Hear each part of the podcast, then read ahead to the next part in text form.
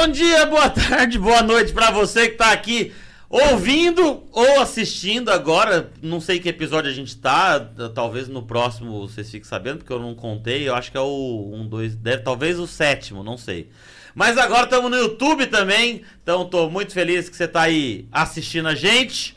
E, e sejam bem-vindos, espero que vocês aproveitem, que gostem do episódio. Hoje, ó, se vocês já estão acompanhando, normalmente tem a logo aqui do Homem Sem Tabu. Eu sempre falo, ah, você tá vendo? Ah, mas podia ter a minha marca. Pode ter sua marca. Hoje a logo não veio. Ela falou, mandou, mandou um abraço, mas não veio. Então a gente deixou no canal do YouTube que você pode se inscrever, que é onde, se você tá assistindo esse vídeo e não é inscrito, é o mínimo. O, é o mínimo. mínimo. É o mínimo. É o mínimo. Eu, você não me dá. É assim. É, entendeu? Eu te dou conteúdo, o mínimo é se inscrever, ó. Tá vendo? Tem 1.120 inscritos. Mais o seu, que eu sei que vai se inscrever agora, 1121. Já, ali, ali, inclusive, fica uma propaganda. Você pode assistir. Não é no meu canal, mas é no do TED Talks. você pode me assistir ali, falando sobre os maiores tabus dos homens do TED que eu gravei ano passado. E é isso. Então, muito obrigado por estar aí. Eu vou apresentar nossas convidadas de hoje. Mais uma vez, para não apanhar, Alice Pacheco Oliveira, advogada palestrante ex-membro da Comissão da Mulher, advogado da ah, ex-membro da Comissão da Mulher, advogado da OAB Rio Grande do Sul, possui graduação em Direito pela PUC do Rio Grande do Sul e atualmente não é mais mestranda. Não, você defendeu. Defend... Não, não defendi. Ah, não defendeu? Tô aguardando Me... Não, então não vem não, não é, tá certo. em Direito pela Universidade de Caxias do Sul, autor da pesquisa que a gente já teve episódio falando a pandemia da Covid-19 enquanto um desastre biológico e suas consequências sobre o gênero feminino, que rendeu a dissertação dela. Obrigado. Maravilhoso. Mais uma agradeço. vez. Ei, pode bater palma. Obrigada. O tabuzinho. Vai, olha, tabuzinho. ai, gente, olha, eu não tabuzinho. pude sentar longe dele. O tabuzinho, ele tabuzinho, é... Eu tenho ele umas é muito simpático. Ele é simpático, né? Ele é muito simpático. Eu dei Mesmo o nome de costas hoje. pra mim. Ele, é, não é muito educado. Né? Porque não, ele... mas tá tudo bem. Eu foi deixo, você também colocou eu deixo ele, ele, né? eu deixo ele ficar na forma que ele quiser ficar e foi assim e ele faz as escolhas dele. Você tá bem? Eu tô ótima e tu? Tô bem também. Que bom. Você não é. Eu tô ótima. Tô ótima. Ninguém tá vendo teu pé, né? Não. Tá, me enfiou o pé num buraco. Meu Deus do céu. No final de semana. E aí, né? Esses rolê doido aí. É esses rolê doido né? aí. Bárbara Donato, podóloga, bruxa. Depois eu. Enfim, depois eu vou perguntar. Artista polidancer. Cara, é muito. É muito massa polidense, né? Nossa, é maravilhosa. Não, é que assim, eu não sei, eu não sou polidancer. Mas Nem é... eu, Como eu não, acho mas, não, mas eu digo assim, é bonito demais de ver, assim, é, É. muito foda. É Nossa, muito é foda. muito foda. Feminista e o que mais der na telha, Bárbara Donato. Seja muito bem-vinda também. Muito obrigada, é um prazer estar aqui. Vocês combinaram a cor? Não. Não, é né? quando- É que ela é bruxa, ela, ela se ligou. Ah! aqui, ó, Ah, a eu gente senti, recém tá gente, voltando, ela já foi, Tu- já voltou. é isso que tu ia perguntar, então tá a resposta. Eu já senti o- a vibe do Aí eu negócio. sentindo lá de, de casa. Obrigado, viu, Eu que por ter vindo. A gente vai conversar hoje aqui sobre violências é, contra a mulher. A gente já tem um episódio desse, na verdade, mas você não vai procurar agora porque você tá assistindo a gente. O outro é só áudio.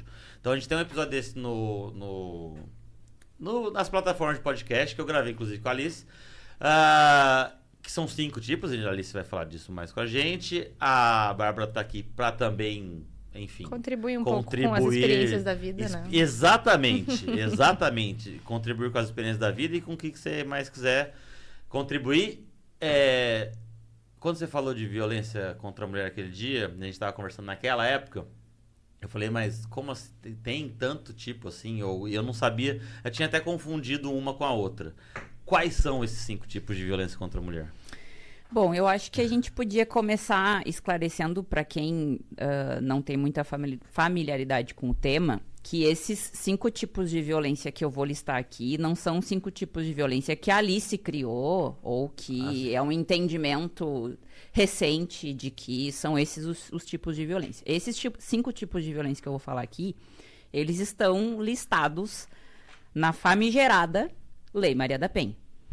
Portanto, são tipos de violência que, caso ocorram, pode ser um dos cinco tipos, ou dois dos cinco tipos, ou os cinco tipos todos juntos, é, ah, fazem com. ah, ocorrendo essa violência com uma, com, com uma mulher, ah, ela tem em mãos um motivo mais do que suficiente para que o seu agressor seja afastado dela por meio de uma medida protetiva. Que é o que uma das muitas coisas que a, que a Lei Maria da Penha trouxe pra gente ontem, em 2006. Ontem. deixa muito claro que ontem, ontem, ontem, né? Um, então, assim, a Lei Maria da Penha lista esses cinco tipos de violência que não são, que não é um rol taxativo, que não é assim, ah, se, se, eu, se eu fui vítima de um outro tipo de violência, eu não posso ir buscar uma proteção numa delegacia especializada da mulher ou numa delegacia normal, caso a minha, a minha cidade não tenha, porque não está listada na Lei Maria da Penha. Não, não é isso. Hum, tá. Mas esses cinco tipos de violência se verificou que são violências, infelizmente, extremamente comuns, uhum. mesmo ontem, em 2006, uhum. e mesmo antes de ontem, de 2006. E então, uh, a, enfim, o nosso legislador optou por colocá-las. São elas: a violência física, uhum.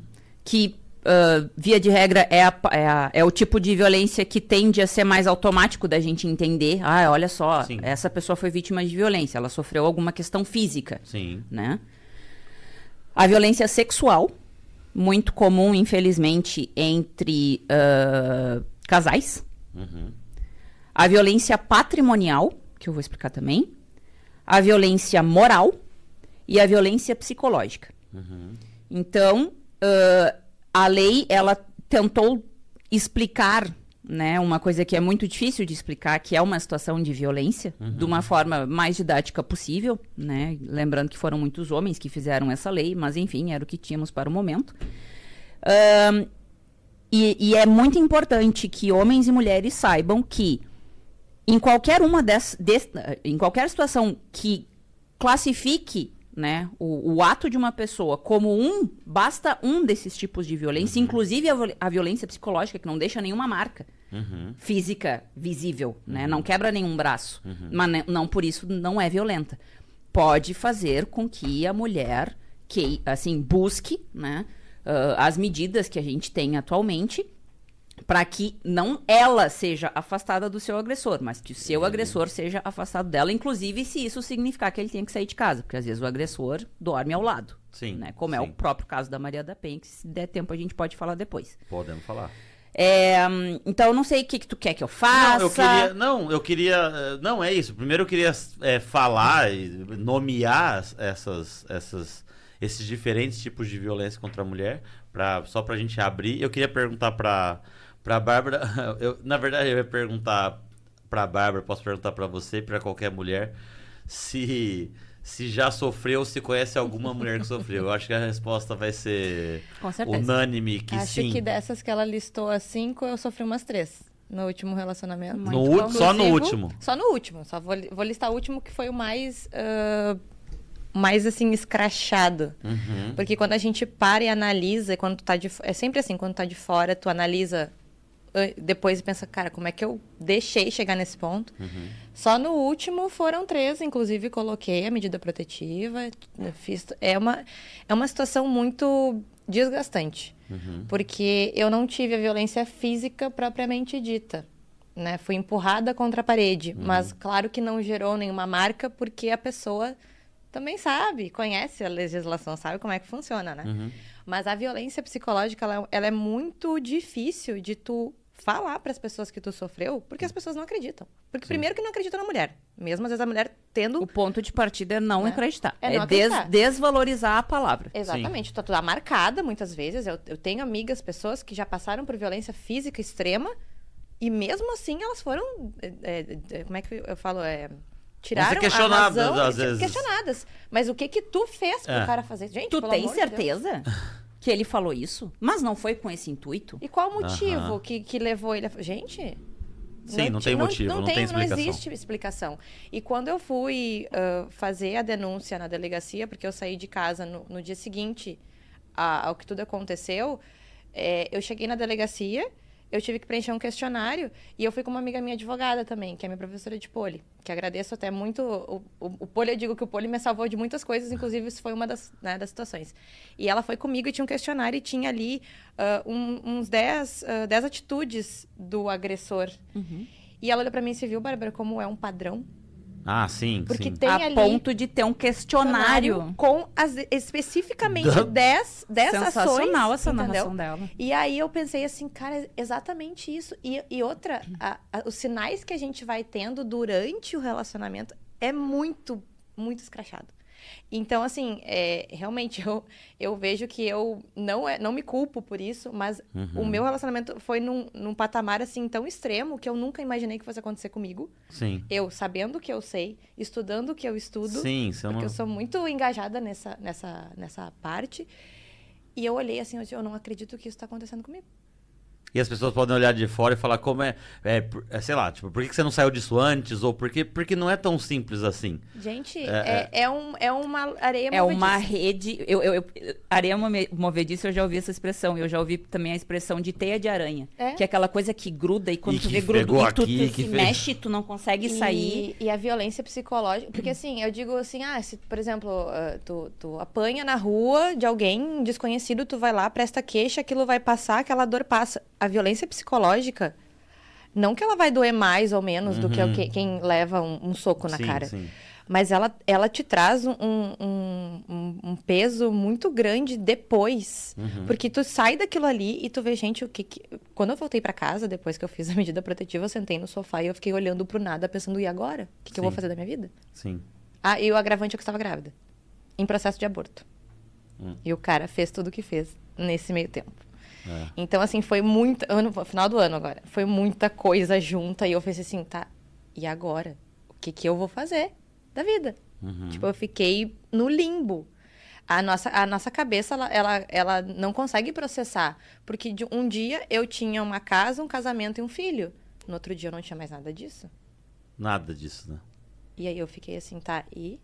E, e não só isso, ah, o julgamento das pessoas, Uhum. as pessoas que, que te conhecem, mulheres que me conheciam, que, que ah, me, me julgaram e, Uhum. e defenderam a pessoa. Então, assim, foi uma coisa muito dolorida. É muito dolorido de sofrer violência, porque as pessoas sempre vão ou te julgar, ou colocar a culpa em ti, ou duvidar da tua palavra. E muito poucas pessoas ficaram do meu lado, muito poucas pessoas me ajudaram, e são essas que eu mantive. O resto, assim, eu fiz uma limpa. Então, Eu acho que isso. Eu acho, não, eu tenho certeza. Também a gente já falou até disso. E tem um livro da. A gente falou de, eu, eu falei dele na, na- no outro podcast também, que é da Ana Paula Araújo, que é Abuso, a Cultura. É, é isso. Caramba, esqueci o nome do livro agora. É isso mesmo. Abuso, a Cultura do Estupro no Brasil. E isso que você está falando, eu acho que para muita gente é óbvio, mas é importante ser falado. Porque muita gente fala, às vezes, ah, mas porque não procurou, não foi atrás. É tanta, é- são tantos é, é, passos que tem que fazer. Você tem que, às vezes, você sofreu uma violência física, você vai falar mais disso. Você tem que ir lá fazer o corpo de delito. Você tem que ir na, na delegacia, que nem sempre vai ser uma mulher que vai te atender. Aí tem as pessoas duvidando, tua família, teus amigos. A vergonha. A vergonha. Vergonha. E a pessoa não é tão simples falar só não foi porque não quis. Né? Então é isso que você está falando reflete muito o porquê que muita gente também não vai atrás disso, né? É... e a tristeza de tu ver a pessoa que tu ama, que é Tu teu confia. marido, que tu confia, que dorme do teu lado, fazer uma coisa dessas. E o pior, a pessoa se preocupar muitas vezes com a vida dele e esquecer que ele fez aquilo contigo. Eu posso fazer um. Ah, fala. Não, porque foi isso que eu escutei logo em seguida, quando eu falei que a pessoa, ah, mas eu quero conversar contigo. Não, só um pouquinho, a nossa conversa agora vai ser na delegacia.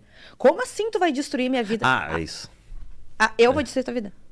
Eu vou destruir tua vida. O que tu fez comigo, tá tudo certo. Tudo bem? É, eu, ia, eu ia pedir pra você falar disso, porque ela me contando essa história e, tipo, como assim você vai atrás de, tipo, você vai me fuder? Caralho, bicho, é isso que você tá preocupado É, eu, mesmo, não, eu sabe? tô de boa. Nossa, eu saí dali do, do delegacia e fui pra balada dançar, porque tava tudo de boa pra mim. É, é. Né? Então, assim, é, é, é uma violência em cima de outra. A pessoa não tem ciência, o agressor, ele não tem ciência. Pra ele, a mulher que vai ferrar com a vida dele. Uhum, Pô, mas tu fez eu ter essa atitude? Gente, a briga foi por causa de ciúme. É. Deixa eu te perguntar uma coisa. A delegacia que tu foi foi em Porto Alegre? Não, foi em Canoas, onde eu e lá moro. tem delegacia especializada? Então, isso, o, o fato aconteceu. Tem espe- de- delegacia especializada, inclusive, é, é dito que Canoas é uma das cidades que mais tem ah, ah, assessoramento para mulher. No dia que eu fui, estava fechada, porque era um final de semana. Né? Era um sábado, era um sábado, se eu não me engano, ou domingo. Agora não, não, me, não me recordo, mas eu acho que era um sábado de noite para o domingo. E aí eu fui numa delegacia que fica aberta 24 horas, que é geral. Uhum. E aí eu fui lá, mas prontamente eu fui atendida, fizeram, eu fiz o BO na hora, entreguei provas, até vídeos, coisas que eu tinha gravado. Vídeo da agressão mesmo, que eu, que eu consegui, na hora, pensei, vou, vou gravar, nem que seja o áudio, pra eu ter uma prova, porque é óbvio que não vou acreditar. duvidar, eu vou é. chegar lá Isso intacta, é né? muito... Que que... A quantidade de massa cinzenta que a gente que tá levando todos os golpes da vida, a gente tem que ainda pensar nisso. Eu, eu e não sabe- basta a nossa palavra, Tipo- não Não. basta. Você no Eu meio do bagulho nisso. tem que pensar, não, peraí, deixa eu... Ele, ele arrumar vai fazer alguma coisa comigo, eu preciso ter como provar, porque eu vou chegar lá e vou dizer e as pessoas vão duvidar de mim. E ainda duvidam, entendeu? uhum. E muitas vezes, assim, eu, eu, eu- várias vezes eu fiquei pensando, gente, mas isso não tá, isso não tá, não pode estar acontecendo, não. Mas... E na hora que aconteceu tudo, que eu fui na casa da, da ex-sogra, mãe do infeliz, e cheguei pra ela e falei, eu não tava pensando em denunciar ele. Quando eu cheguei em casa, a- uma amiga minha falou assim, Bárbara, tu vai esperar o quê? Mas, é sério? E eu falei, tá, mas eu, eu vou denunciar, tá, meu Deus, eu vou, vou levar a polícia. Na hora eu não pensei em chamar a polícia. Uhum. Eu gritei muito alto pros vizinhos ouvirem. Sim. Mas eu não, não, não, tipo, ah, não vou chamar a polícia. Se eu tivesse chamado a polícia, eu teria ido preso na hora, Uhum. entendeu?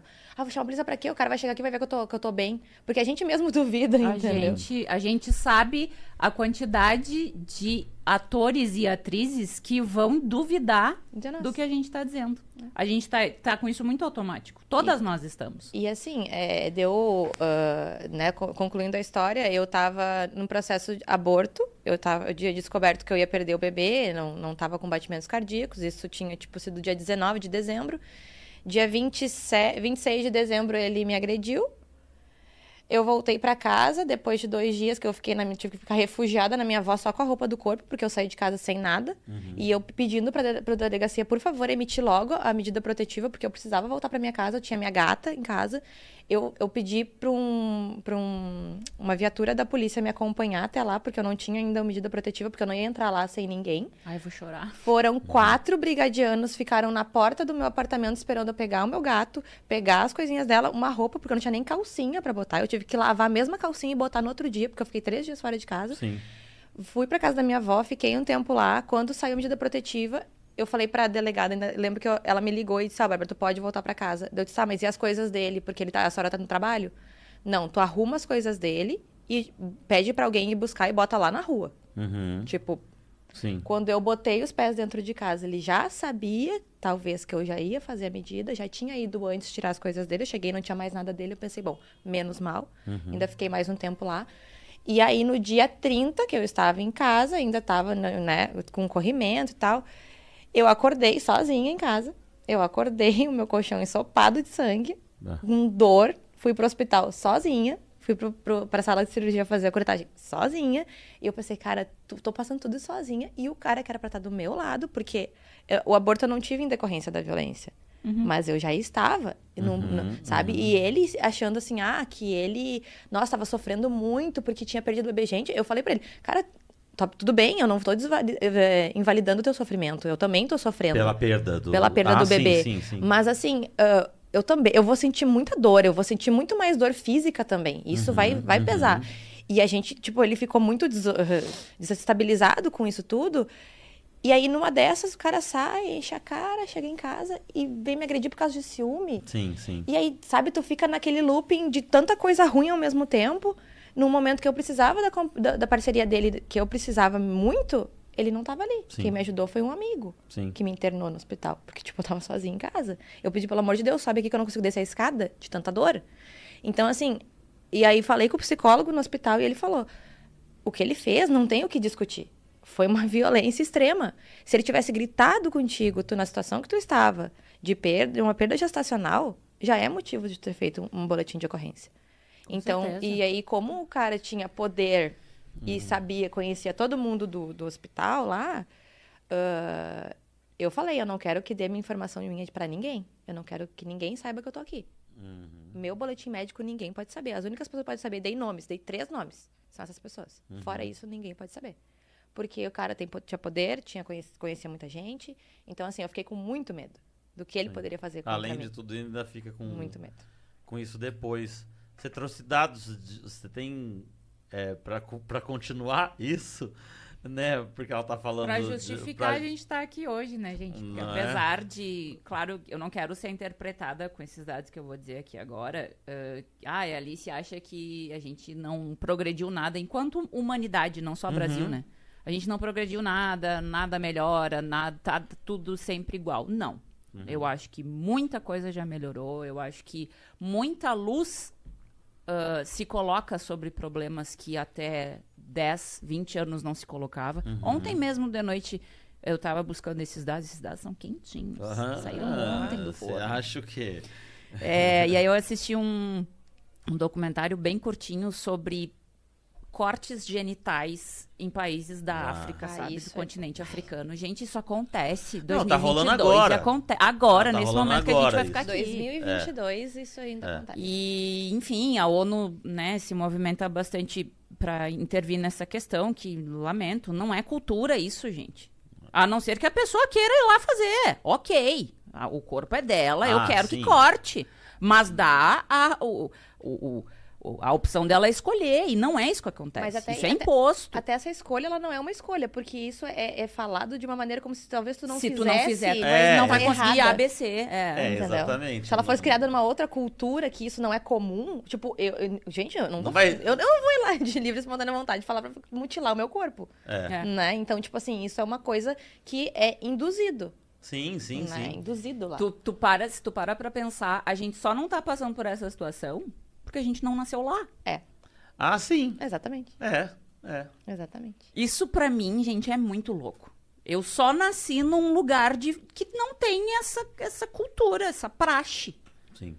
Isso pra mim é muito louco, sabe? E a gente tá falando de corpos que têm tanto direito quanto de viver uma vida digna de fazer as suas escolhas e não não não ainda tem muitos corpos sendo submetidos a muita coisa que ninguém perguntou se esses corpos querem passar por isso. Eu nem sou, não tô só falando de mutilação, tem mutilação também.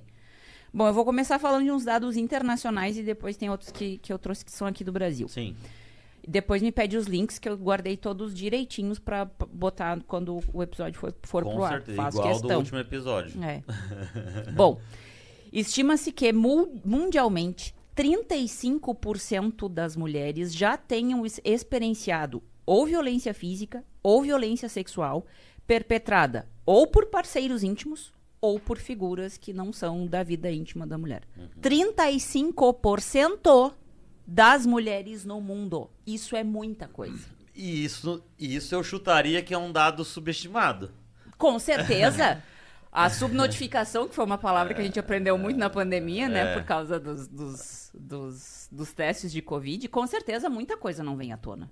É. Eu, Alice, já fui vítima de violência, eu não levei à tona Uhum, quando aconteceu. Não Sim. levei. Não, enfim, eram outros tempos, uma outra Alice, de outra idade, de outra maturidade. E eu, o, o meu dado não tá aqui. Quando- só, só- desculpa, só você falou disso agora, eu fiquei curioso. Quanto tempo? Porque eu imagino que tem, talvez na lei isso exista. Ou eu tô viajando, ou eu tô, ou eu tô viajando. Porque se uma pessoa sofreu violência de alguma forma física ou psicológica, ela tem um prazo pra denunciar? Sabe assim? Porque ela pode depois. Ah, depois de um ano Prescrever, ir atrás de. Não, eu quero. Eu, eu tomei coragem, eu não sei. Sabe assim? É que assim, a gente tem que ter em mente o seguinte raciocínio. Especificamente, as medidas protetivas servem para proteger. Então, pressupõe-se que o ato está ocorrendo ou Sim. acabou de ocorrer. Então, s- respondendo a tua pergunta, eu gosto muito de levar para uma, pra uma ótica mais prática. É, aconteceu um fato em março de 2022, comigo, Alice. E eu entendo que em dezembro, bah, eu tenho que levar isso a conhecimento da, da, da polícia. Tu pode registrar um boletim de ocorrência? Pode, Pode. mas tu não vai ganhar uma medida protetiva, em- especial se o cara não tá mais na tua vida. Ah, não, sim, pra medida Mas tu protetiva pode não. registrar. Sim. Até é importante registrar. Esse registro, ele fica daí pra pessoa, se acontecer de novo, ele, ele, ele é reincidente, né? Sim. É, então, é- É, é claro que é, a gente tem que, ah, assim, até talvez algumas pessoas não gostem disso que eu vou dizer, mas eu tenho que dizer como advogada. A gente sempre tem que lembrar que ao, ao denunciar uma pessoa na delegacia, a gente também está lidando com a vida de uma pessoa. Sim. né? E a gente, às vezes, pessoas confundem é, brigas, de- desentendimentos com violência contra a mulher, que não é a mesma coisa. Sim, sim. Todo sim. mundo tem direito de discordar, de ter uma briga, mas Sim. existem brigas e brigas. É, né? Existem dis- discordâncias e discordâncias. E a gente está falando aqui da discordância que subjuga uma mulher pelo fato dela ser mulher. Sim. Que se fosse um homem do outro lado ali, não estaria assim ouvindo isso. aquelas coisas que a pessoa está ouvindo. Sim. É, mas assim, eu, eu sugiro que, que quando der, Uhum, registra. Se quiser. sim. Porque se não quiser, eu, eu acho assim, é tanta, como a gente falou agora, é tanta coisa que a gente tem que raciocinar e pensar e as Ter coisas que a gente coragem, vai, né? ter- vai ser exposta. Meu, tu tá com muita coragem hoje aqui. E, e- e tu sabe que eu pensei muito, assim, na época eu não expus mais porque eu tava muito debilitada de saúde. Eu fiquei com uma anemia muito profunda, eu fiquei muito fraca. E aí eu pensei, cara, eu, não- eu, eu vou, eu vou me resguardar porque eu comecei a perder coisas. Eu perdi a casa, ele entregou o apartamento, tipo, não tô nem aí que tu tá morando aí. Entregou. Perdi o emprego por causa dele. Então, assim, foi muita coisa, foi caindo o castelinho, né? Eu pensei, não, vai passar. Vai, eu vou dar um jeito, eu vou dar um jeito. Alguma coisa eu vou ter que fazer. Então, eu me resguardei quase um mês, eu fiquei para me recuperar, para conseguir fazer uma mudança. Ah, ele tentou me tirar do apartamento lá, e aí eu lhe falei com o advogado, eu falei, o que, que eu posso fazer? Porque eu tenho uma medida protetiva. Isso aconteceu agora, eu tive um aborto, tava com Covid, tipo, veio tudo ao mesmo tempo. Né? Eu pensei, não, eu tava procurando os apartamentos pra, pra alugar. Eu fiz o. Tava mal, mal, da- garganta de garganta, febre de 38,5. Eu pensei, gente, eu não tô com Covid, né? Tava com Covid. De quanto tempo foi a medida que te deram? Me deram de três meses, acabou agora. Acabou agora. E aí eu pensei, não, não é possível. Eu falei com o advogado e ele me falou, Bárbara, escreve um e-mail e coloca ali tudo o que aconteceu. Relata tudo direitinho. Gente, parece. Eu, eu li aquele e-mail e falei, não, mas eu tô, eu tô muito orgulhosa de mim, porque eu escrevi aquilo numa convicção e aí botei tudo, né? Botei boletim de ocorrência, botei o, a- o atestado do Covid, botei os boletins médicos do meu aborto. desde quando eu tava com esse processo abortivo. Falei tudo ali no e-mail. Gente, as gurias, eu até tenho que dizer assim, ó, a empresa que alugava lá o, o Ah, apartamento me responderam. Assim, tu mandou pra imobiliária. Isso, Tá. pra imobiliária. E aí foi uma mulher que me respondeu até pelo WhatsApp. Ela disse, ah, Bárbara, eu recebi teu e-mail, pode ficar bem tranquila. Aí eu pedi um prazo até dia 28 de fevereiro pra sair, porque era bem finalzinho de... Aconteceu o final do, do ano, né? Fiquei o mês de janeiro todo pedindo, ah, preciso de mais fevereiro pra mim conseguir me organizar. A guria me respondeu, pode ficar bem tranquila pra te achar um lar pra ti, que a gente vai alterar aqui o, o prazo. Tu não vai ser onerada de nada, ou- ou vai ser cobrado esse valor a mais do locatário. Gente, quando eu recebi aquele e-mail dela, eu cho- eu chorei tanto, tanto, porque assim, eu não tinha pra Claro. onde ir. Eu não tinha para onde ir. Isso aí se chama rede de apoio. Eu fiquei. De E pessoas eu falei que nem todo mundo. conhece. Eu falei pra todo mundo, É. gente, esta empresa é uma empresa decente, que pelo menos humana, É. que recebeu o meu relato e entendeu que não era apenas um- uma pessoa que estava ali um tempo a mais de aluguel. Né? Uhum. Inclusive a dona, a proprietária do apartamento também falou comigo, tudo. A síndica, eu conversei com a síndica, ela disse: Não, Bárbara, se eu ver ele por aqui, eu já chamo a polícia.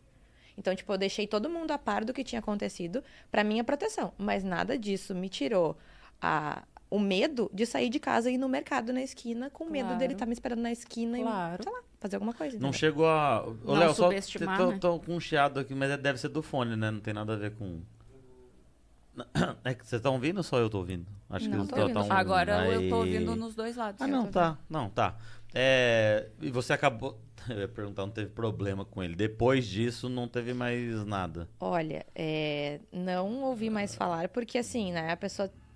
Ele conhece, né? Conhece a lei, sabe bem o que, que acontece se tu entra, em contato, qualquer familiar entra em contato. Então, escafedeu-se, sumiu, inclusive foi embora do estado, Ah, é? com medo, porque não venham me dizer que, ah, é porque. Não. Eu sei da história, então foi por medo de acontecer alguma coisa, porque eu sempre fui taxada de louca, né? Então, tipo assim, eu não tenho medo de botar minha boca no trombone. Inclusive, tem, tem muitas coisas que eu tenho guardado ainda, que eu não fiz nada, porque eu, é, um, é um- é minha carta na manga, vamos dizer assim. Qualquer coisa que aconteça, eu tenho aquilo ali para me resguardar. Mas que bom que foi embora, que eu não preciso cruzar com ele em qualquer lugar ali na rua, porque, Sim. inclusive, morava perto de parentes meus. ah, e nunca mais ouvi falar nada. Sim. Nunca mais. Mas assim, fez eu sair do trabalho, né? A gente trabalhava quase junto, assim. Fez eu sair do trabalho, enfim, tive outros problemas que eu tive que aguentar aqui. Mas, e aí, inclusive, um, o rapaz que me, que me, me empregava falou assim: ah, Eu fui o único de, de toda a galera que ainda acreditou em ti. Eu falei, pois é, né? E aí as pessoas estão achando que eu que- quis ferrar com a vida dele. Quem é que perdeu a casa, perdeu o filho, perdeu o casamento, perdeu o marido, perdeu o emprego? Quem é que tá ferrado, só dizendo assim? Porque ele tá bem bonito lá, não sei aonde, com um apartamento mobiliado, com emprego, com salário, com tudo lindo.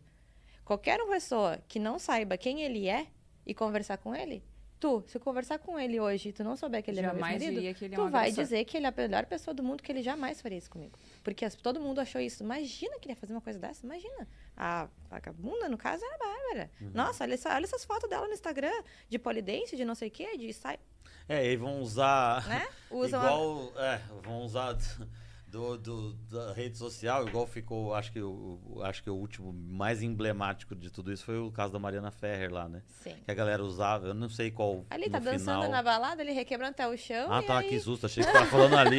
Eu falei, pronto, é o que me faltava agora. Entrar um vídeo do A cara cara. Eu olhei e falei, aonde tem requebrando, cara? Tá faltando isso, hein, Thiago?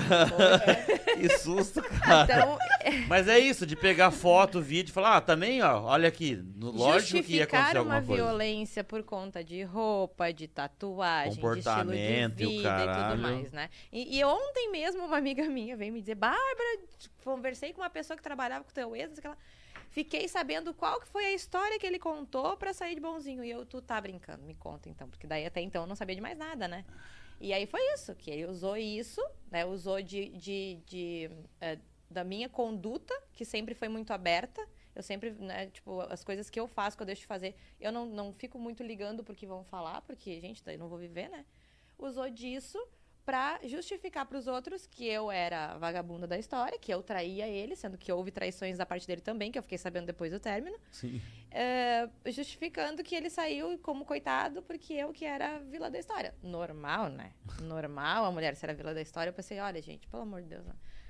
Ainda bem que eu não preciso deles pra nada, porque eu não vou me justificar pra, pra esse tipo de gente, né, que acredita nessas coisas. Mas é aquilo. Mas a é- gente, além de tudo, ainda leva a fama de ser a ruim da história. Sim, sim. Então, O... é isso. O... Não, é que só, só... que você tava voltando nos Ah, dados é, lá que a gente tava falando, Vamos- né? vamos aos dados. Não, é que eu tinha esquecido. Onde... Eu ia falar onde estava em alguma coisa. Tá, volta. Próximo dado. É. Mundialmente, mais de 700 milhões de mulheres nos dias de hoje se casaram antes dos 18 anos de idade. Casamento Aqueles arrumados. jovem, não, Tanto faz. acho que de qualquer Tanto faz, cultura, tanto faz. né? Tanto faz. Casamento jovem com uma pessoa que ainda está em idade escolar ou que acabou de sair da escola é prato cheio para violência doméstica. Prato cheio. Até nesse documentário que eu estava vendo da questão das, da, da mutilação de genitálias lá na África, aborda muito isso, assim, sobre meninas que são entregues a casamento com 8 anos de idade, com Meu 9 Deus anos de idade, com 14 anos de idade. isso Zero dói. escolha. É, isso, todo o ato sexual nessas situações são estupros. Sim, aí Sim. tem questões de Porque a útero. pessoa com que- 8 anos não tá pedofilia, escolhendo o que quer. Pedofilia, né? Pedofilia, é, É, é. exatamente. E desse grupo né, de estimação de mais de 700 mulheres, uma em cada três se casaram antes dos 15. Caralho. É, mundialmente, mundialmente, mais da metade das vítimas de tráfico humano são mulheres. Produto, produto. Um produto. Corpos humanos vistos como produtos. Não exclusivamente corpos femininos, mas mais da metade são corpos femininos. Ao menos 200 milhões de mulheres e meninas nos tempos atuais foram submetidas a cortes e mutilações genitais em 30 países. Caralho. Não é E- um ou dois. Não, e 30, 30. países, a gente tá falando de uma porcentagem, porque deve, tem quantos países no mundo? Uns 200, não é isso? Cento e, é isso? 30 países. É muita coisa. É muita Caralho. coisa. É muita gente. É muita mulher sofrendo É. por ser mulher. Último dado mundial que eu peguei ontem. Uma em cada dez mulheres na União Europeia. Não estamos falando de países com pouco acesso, Aham. a, a- que quer que seja, Uhum. né? Uma em cada dez mulheres na, Uni- na União Europeia relataram já terem sido vítimas de assédio virtual desde os seus 15 anos de idade. Assédio, assédio virtual ou violência? Assédio Assédio virtual. virtual. Que é aquela situação de mandar foto quando ninguém pede, de ficar Assim, é- pedindo Ah, coisa, tá. de... Ah, tá. Eu fico me perguntando Que se, pra mim é violento. Sim. se pra existe é alguma violento. mulher que, é- que não recebeu nenhum tipo de assédio. Acho que não, existe. sei. Acho Acho, que que, não não, nasceu ainda. Acho que não existe. Eu achei que isso aí da Porque- parte de. Tá, que você falou de virtual me veio na cabeça. É. Vazamento de fotos, coisas É, assim. não, do, de, de o cara usar disso como. Porque você pode man mandar um nude lá pro cara e o cara fica te ameaçando, ou isso também. É, entra junto, é, né? deve- É, eu acho que esse dado aqui é mais de tu De- tá ali de vivendo a tua vida, mesmo ali, é, né? de, de ficar querendo coisa tua que tu não quer dar, que Sim. tu não, não, não tá ali, tu tá na rede social, mas não significa que as tá pessoas têm disponível, acesso in- indiscriminado a ti. Sim, sim, sim. É, das brasileiros, Brasil. Das brasileiras Brasil.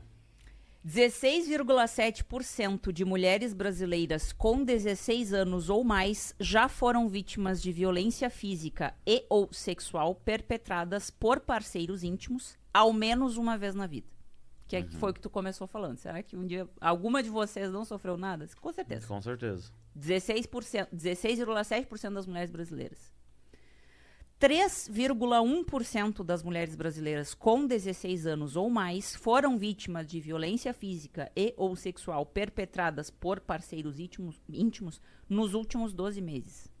O dado anterior de 16,7 é uma vez na vida. Aham. O 3,1% é nos últimos 12 meses. Isso é muita gente. É num muito- país do tamanho do nosso. Não, é muita gente, mas esse dado, olha, é, é, eu- é 3% é, é muito subestimado. Com certeza. o- o- o- o- Dados no- oficiais. É, não, que por- se sabe. no livro da Ana, eu tô falando do livro porque eu tô falando de violência sexual, que é um dos tipos de violência. Ela, ela tem uma estimativa que ela traz no livro que é, o número de casos chegariam a 10 vezes mais do que existe de, de- no caso de violência sexual. Então você fala 3%, porra, é gente pra caralho.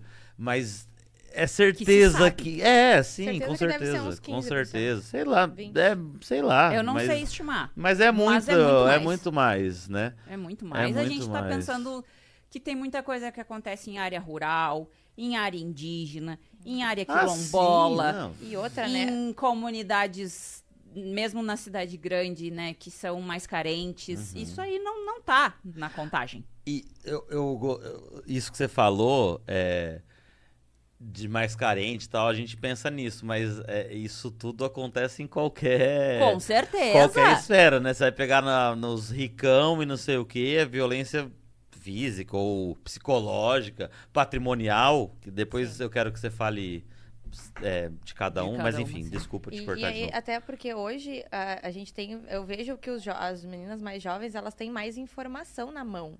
Antigamente, olha, eu falando antigamente, tu me senti uma jovem senhora agora. Você tá, é, ela falando antigamente, ó, eu tô me enrolando de novo aqui. né? Vai falando, desculpa. Me antigamente, soltar. no- na, na verdade, vou dizer, no meu tempo de escola, assim, a gente não tinha acesso à informação no celular tão, assim, é, computador tinha na escola, eu não tinha computador em casa, eu fui ter computador depois dos 18.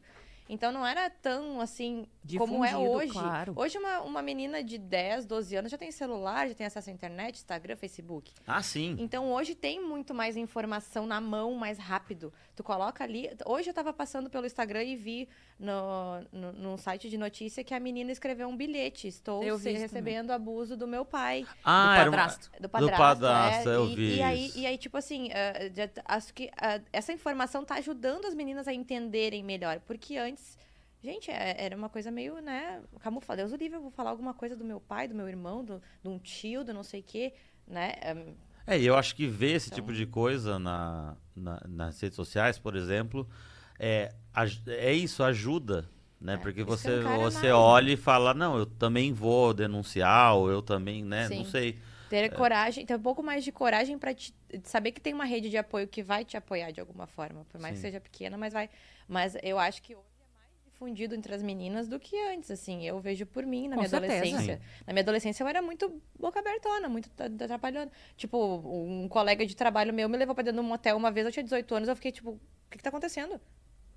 Sabe? Foi, outra, foi outra, outra situação de violência, que era um cara que eu confiava há anos na empresa. Gente, eu me senti. Eu, sei, bah, será que foi a roupa que eu usei que, o cara, que Uhum. deixou o cara fazer isso?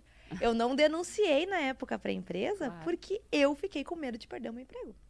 Caralho, que E louco. tá tudo certo no teu medo. A gente não era, não sei qual é a tua Depois de- idade, mas a gente não, não tinha essa informação de que é tu que decide o que, que vão fazer contigo. É. Existia a coisa de, tá, mas o que que tu fez? Qual, foi, Aham. qual era a roupa Não, que tu e tava outra, o usando? cara Tu de- tava sozinha?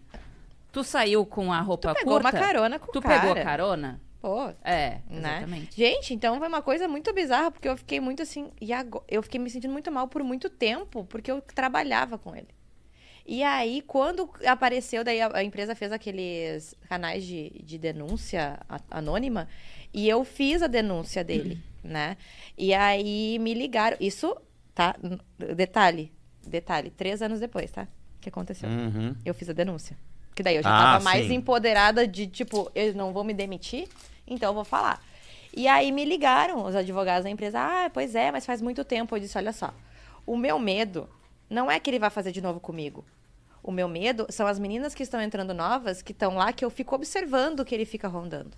Sim, Porque sim. eu, ele não conseguiu fazer nada. Mas pega uma outra menina, talvez. Porque eu saí gritando dentro do carro na época, né? Ele, você pegou uma carona e ele te levou pro motel. A gente jogava vôlei. E aí o cara trabalhava 30 anos na empresa. Eu falei, ah, ô fulano, me dá uma carona, porque eu não vou ficar esperando as gurias aqui, né? Não tem porquê e tal. Enfim, minha leg, um camisetão, tava no celular e ele dirigindo. Daqui a pouco eu olho assim, ele parou o carro. E, juro, gente, eu tava assim, ó. Depois ele parou o carro, eu olhei assim pra frente, uma garagem, olhei pro lado, o nome do motel. E eu. Você já tava dentro do motel. Sim. Tipo, ali pra E- entrar não, no E tu motel. sabe que eu fiquei tão chocada que eu, eu, eu, eu congelei. Que desespero. E eu esperei pra ver o que ele ia fazer, porque eu disse, não, ele deve ter se cagado todo, que tomar um banho. Deve Não é ter possível. acontecido alguma outra chance coisa. pro amiguinho. Não é possível Eu, eu não maluco. acreditei. E aí o cara entrou dentro da garagem do quarto e eu tava assim, ó. E aí ele pegou, quando eu falei assim, tá, o que, que a gente tá fazendo aqui? Aí ele pegou a minha mão, quando ele pegou a minha mão, tipo, ai, Bárbara, porque eu tô afim de ti. Eu falei, mas tu me tira daqui agora. Eu vou sair gritando, me dizendo que tu me trouxe aqui à força. Eu vou chamar a polícia. Tu me tira daqui agora. E ainda fiquei dentro do carro, porque eu não consegui descer do carro. Ele deu a ré, saiu. A gente parou lá no negócio pra jogar vôlei. Uma amiga minha chegou logo em seguida, né? Porque a gente jogava lá assim, o que, que tu tá pálida, Bárbara? O que, que aconteceu? Eu falei, vamos lá no banheiro, que eu, eu preciso te falar um negócio. Falei, primeira coisa que eu ouvi, mas também, né? Tu vem trabalhar de saia. Ah. Kai, me desencorajou Caralho. mais ainda a denunciar, Quantos anos você tinha? Eu tinha 18, 18 anos. 18 anos. Caralho, que. Depois disso, nunca mais eu fui trabalhar de saia. Trabalhava, ia de All-Star, calça jeans e Eu moletom. não ia de saia pra escola. Porque os amiguinhos ficavam levantando a, A saia, saia. na hora do recreio. Eu e não- a minha eu- mãe conta isso até hoje. Que eu tinha uma saia do uniforme que era toda. Como é que é o nome daquilo? Fra- Ah, franjadinha. Ah, ah. E era uma graça a saia. E eu não usava de jeito nenhum a tal saia. Até que um dia ela me perguntou, eu devia ter o quê? Seis, sete, seis, cinco anos de idade. Filha, por que tu não bota a saia? Tão bonitinha a saia que a mãe comprou pra ti, do uniforme e tal. Daí eu peguei e falei pra ela, ai mãe, aqui os guris ficam... A gente vai ah, pro pátio na hora do recreio e eles ficam levantando a nossa saia. Pra mostrar a nossa calcinha. Isso É. é, violento, gente. Não, é uma lógico que menina, é. pra uma menina de É, seis anos. Quem foi que disse que eu quero mostrar minha calcinha? Sim, claro. Não, não existe. Quer dizer. Estamos falando da década de 90, que foi ontem também. Uhum. É, isso é muito, isso é muito traumatizante. Uhum. E, aí, eu não usava eu, bom, uma vez o cara também passou por mim no trem, ele tava saindo, eu tava entrando, o cara pegou e botou a mão assim, mas deu em cheio na minha bunda, né? Que eu ia me virar assim pra fazer alguma coisa, fechou a porta do trem. Eu falei, gente, pelo amor de Deus. Mas esses dias eu vi. Esses dias não, faz um tempo, mas. Que é que, acho que todo mundo viu também que a mina tava andando na rua, que é uma câmera de segurança assim. E aí o cara passa de moto do lado Gente, é um dela. absurdo E dá isso. uma pegadaça na Porque bunda além da de mina fazer assim. uma violência dessa, a menina caiu, se machucou toda. É. Tá, Ai, mas vocês estão falando de. Tem dois vídeos desses, né? Um tem uma menina que tá Tem dois. caminhando. Tem dois. É o que tá caminhando e, tem e um tem que ela tá- outro que, que ela tá é uma guria bicicleta. que tá de bike. que tá- É, que essa um que ela cara cai. de moto, Que um ela cara de cai moto feio. e o outro é o cara, dois caras de carro. De carro. É isso mesmo. O de carro foi dois da bicicleta. É, Tipo, é o corpo dela está à disposição de quem está passando ao lado dela. É isso que os caras pensam, sabe? Uhum. Sim, Ai, sim. gente, isso me enlouquece. Isso me enlouquece. Isso é uma coisa que eu fico muito revoltada. Eu fico muito e- É muito nojento, é, é, muito, muito violento. Eu acho que só pra pegar o gancho de tudo isso, é, que, enfim, acho que tudo tem tá ligado. É, tem um livro que chama é, Os Meninos, os Meninos, Os meninos são a cura, tá, é causa, mas aí tá arriscado causa. Os meninos são a cura do machismo. Porque é a Nanda. Ai. Nana, Nana Queiroz. Eu vou olhar depois, eu tenho que fazer live. Eu espero que eu já tenha feito a live depois, quando esse episódio for pro ar. Mas acho que é Nana Queiroz. É, os meninos são a, a cura do machismo. Porque é isso, se você, é, é, se você na tua escola, os meninos também tinham a mesma idade. Não era o professor que levantava a tua saia. Então, esses meninos, de algum motivo, eles Nana Queiroz. vinham. Nana Queiroz, né? Queiroz. Eles viam um, um porquê de fazer aquilo, ou ouviu, ou, ou viu, ou ouviu de alguém e tudo mais. E esse cara que cresceu levantando tua saia com seis anos é o cara que põe a mão na bunda da, da pessoa quando, tá, quando ele tá andando de carro e ele acha que ele pode pôr a mão pra fora. Então, é, eu falei desse livro porque é um livro muito maneiro, assim, e é isso. E é Pra- um menino que foi criado pelo pai, muitas vezes machista, que diz que isso é coisa de menino fazer. É, não, é, e você é incentivado a fazer. Não tô falando, não estou falando que justifica, Sim, mas sim, que sim, explica, Explica. né? Por, como é que a gente vive hoje em dia. Como é enxergado os corpos femininos na sociedade, né? Sim. É, enx- é- é visto como um produto, como um- uma Um- coisa, um uma pedaço coisa, de um carne. objeto. Ih, passar, vai- passar perto de Não, homem, um tem- Hum. grupinho de homens, tu se sente extremamente mal. Esses dias eu lembrei de ti. Vi uma propaganda, Hum. não lembro qual país. Fizeram. um- Tinha um monte de homem na estação do trem, assim. E começaram a botar. Tinha uma- as câmeras, né? E, e televisões, assim. E começaram a filmar a bunda deles. E os caras olhando assim, tipo, "Pô, mas é, é eu? E filmar peito, filmar Aham. bunda, sabe? Os caras, tipo, tudo sem jeito. Dessa- Vocês estão entendendo como que as mulheres se sentem quando elas são observadas? É. Uma- É que é um né? bagulho que a gente nunca vai entender. De verdade. É, não, nunca Não tô vai. falando assim. Mas não vai mesmo, porque, porque passa, simplesmente não é não, somos né? mulheres. Não é É tipo isso.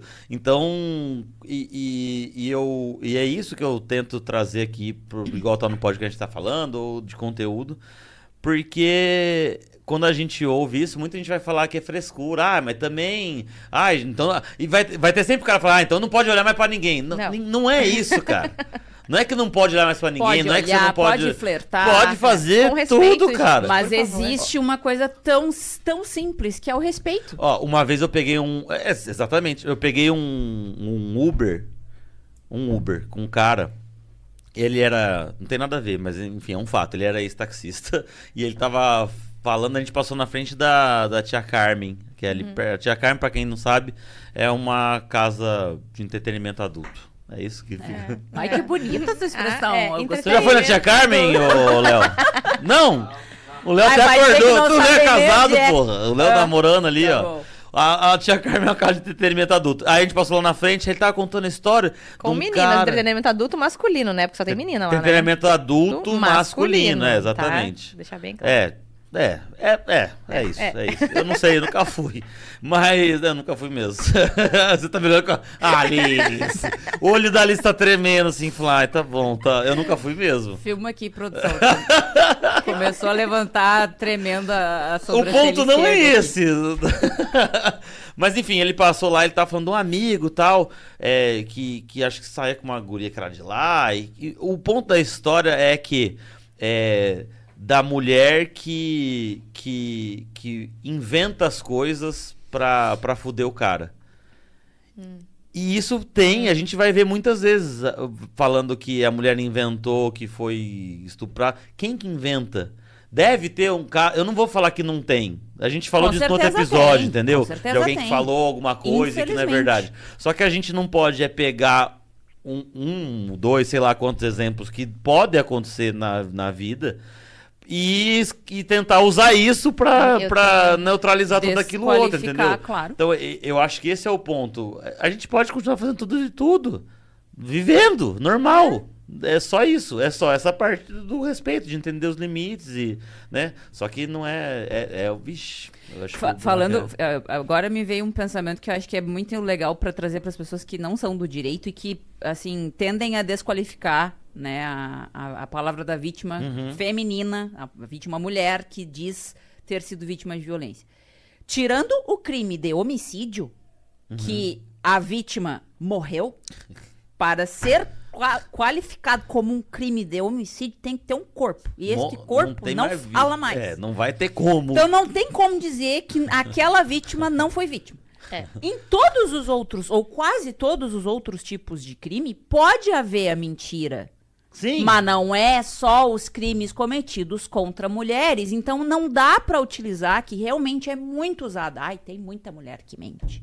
Não, mas na de- na de- já ouvi uma pessoa, um advogado, me dizer que na DEAN, a Delegacia Especializada de Atendimento à Mulher de Porto Alegre, que teria uma pessoa lá dentro que teria dito para ele, advogado que veio me dizer, que a maioria dos ah, boletins que são registrados lá é tudo mentira.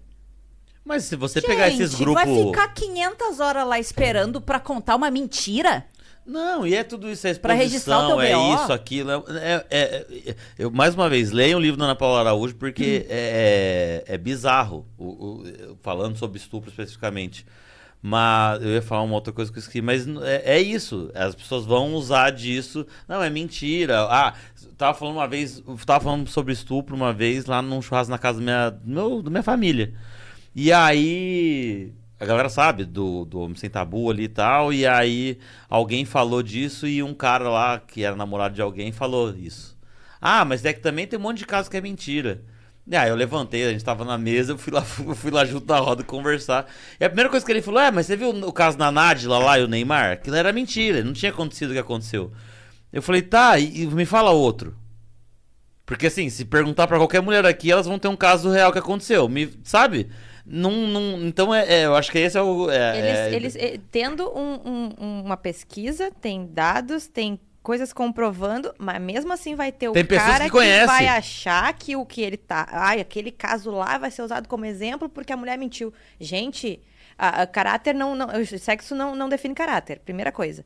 Segundo, pelo amor de Deus, quanta mulher vai quebrada dar depoimento? Ah, sim. estuprada com, com tudo, com tudo pra, pra dizer que. E aí os caras ainda assim usam um exemplo nada a ver, um entre mil, pra dizer que aquilo ali desqualifica as outras mil. É. Pelo amor de Deus, né? É. Isso aí é o cúmulo. Então, é. assim, gente assim, eu já, eu, já, eu, já, eu já. Prezando pela minha saúde mental e os meus chakras alinhados, eu já nem discuto. porque eu já vejo que a pessoa não vai entender. Não vai entender. Eu, eu, eu, Adorei os chakras ali. Eu não, Não vou meu desalinhar o meu plexo, não eu sei o só nome dos olho pra pessoa e mas- digo, querido, eu não vou desalinhar o meu, o meu, é, o meus chakras pra te explicar coisas Ai, óbvias. Então, assim, quando o dia que tu quiser ser uma pessoa evoluída, tu pesquisa Eu realmente. tô quase nesse Né? ponto. Olha, que me acaba, acaba que eu, a- apesar de eu não, enfim, por motivos profissionais da vida, eu não consigo mais trabalhar com violência de ir acompanhar as pessoas na delegacia, enfim. Mas, como eu falo muito sobre isso, pesqui- pesquiso muito sobre isso, até fez parte da minha dissertação de mestrado, ahn, eu acabo atraindo muitas pessoas para virem me trazer coisas. Ah, vi documentário, vi um, li um livro, vi, li uma reportagem, nananana. E, e não só para me trazer coisas legais, mas para questionar. Tá, e aí? Aconteceu tal coisa, e aí o que, que vocês vão dizer sobre isso? Ai, eu E odeio eu, que- Eu tô nesse ponto quase de eu não vou não vou, cara. O que que tu me diz sobre isso? Eu só Gente, pergunto. chakras alinhados, eu adorei. Eu só pergunto assim, tu quer mesmo discutir sobre isso comigo? Não? Ah, Muita tá gente bom, não muito quer, né? obrigada. É. Beijo, me liga.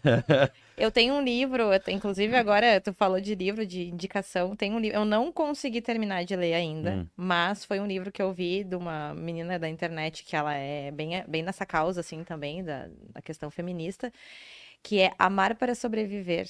Ai, que É um livro que fala sobre o, a síndrome de Estocolmo feminina, que tu precisa Hum, permanecer em ambientes extremamente tóxicos e ambientes onde tu precisa amar. Por que, que as mulheres amam os homens, mesmo os homens fazendo tantas violências contra a mulher? Por que, que a gente tem essa, esse, essa síndrome uhum. já social? E é um livro, assim, gente, eu comecei a ler e eu pensei assim, meu Deus, eu nunca mais vou me relacionar com ninguém. É amar pra sobreviver, é isso? Amar para Sobreviver, editora Cassandra. É um livro de tiragem bem curta, assim, é, é, um- Uhum. é quase que ah, artesanal, é, mas tem para vender, eu acho, no site das meninas. Eu comprei logo que saiu, assim, eu, que eu consegui, eu comprei ele. Mas, assim, é um livro que vai fundo numa questão muito específica sobre como as mulheres se relacionam com homens, ainda mesmo sabendo de tudo que acontece. Porque em algum momento vai ter algo tóxico naquela relação. Em algum Na minha trajetória de aprender e estudar sobre questões de, de gênero e de violência de gênero, porque, né, para falar de gênero não basta, não precisa só falar de violência, mas eu aprendi muito assim a, a, a conseguir ver que uma mulher se mantém num cenário violento muitas vezes porque ela não consegue se ver Sair. fora daquilo. ali. Uhum. Não é porque ela gosta, não é porque Ah, ela sim. quer. Ela não consegue. Sim. E ela não consegue, ponto. Então, eu deixei de, né, nas vezes em que sou convidado para fazer live, para participar de podcast, eu deixei de ter no meu discurso a coisa, tem que registrar BO, tem que registrar BO. É bom registrar o BO. Se tu tiver força, vai. Vai. Só vai te trazer benefícios. Agora, se não der, meu amor, não deu. E, sei lá, eu, eu, eu, eu, gosto de tentar passar um pouco de empatia, sabe? Sim, sim, Porque sim. já basta todas Tu- A as pressão que ela tá tendo. É. Sim, você falou uma coisa que eu. Tem, tem mais alguns dados disso, porque eu ia perguntar. Você falou de uma coisa que eu ia puxar o gancho da, da, da violência patrimonial que você falou aí, mas se você tiver, pode continuar e depois a gente. Não, eu vou falar mais dois que Tá. são internacionais, mas que falam do Brasil. Tá. Ah, o Brasil está ocupando, isso é um dado de 2019. Tá. O Brasil está ocupando a posi- posição de número 95 num ranking que é feito pelo Programa das Nações Unidas para o Desenvolvimento, o PN- PNUD, que é que ah, assim mostra os indexadores de países ah, assim com desigualdade de gênero.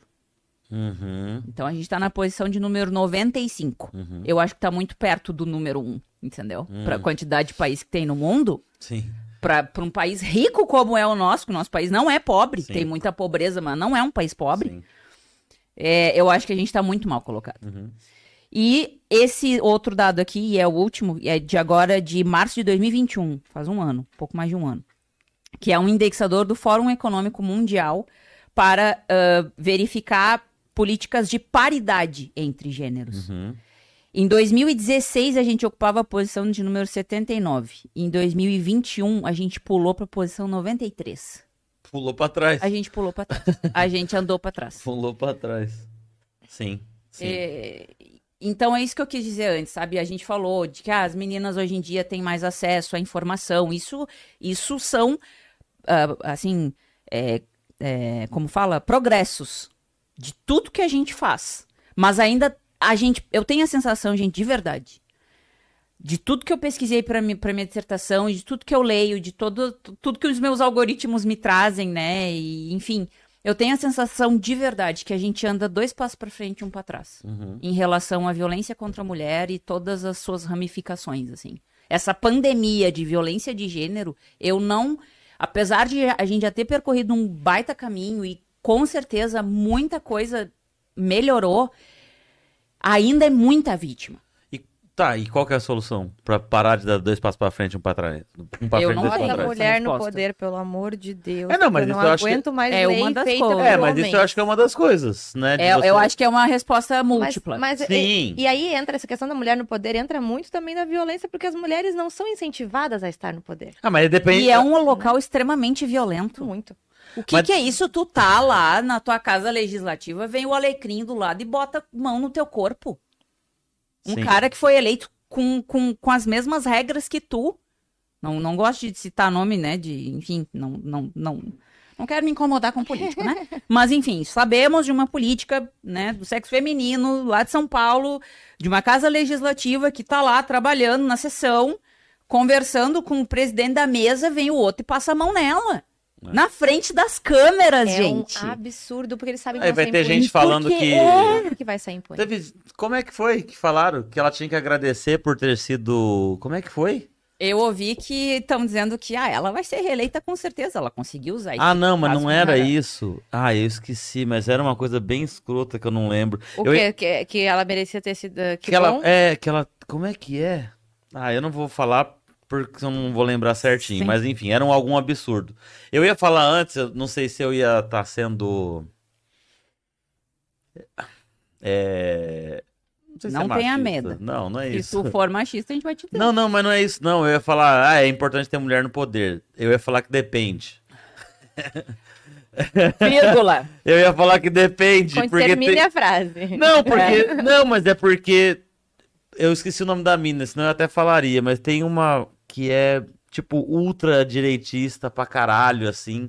E eu não sei. Se, é, é, eu acho, eu vejo ela reproduzindo os mesmos discursos. Ela não vai ser uma menina que vai votar a favor do aborto ou em alguma coisa, alguma legislação Ah, que não, mude algo contra a tem. violência. Entende o que eu tô querendo dizer? Sempre Porque tem vai uma- ter mulher machista também, vai ter mulher que foi criada e educada dessa forma. Então, Que é a mulher que é usada pelo patriarcado para dar manutenção razão, disso. dar razão Sim, aos homens sim, e, sim. desvalorizar e, né, tirar a razão das outras É, mulheres. só que a gente não pode esquecer que não só aqui no Brasil, como em muitos lugares do mundo, quem faz lei é uma pluralidade de pessoas.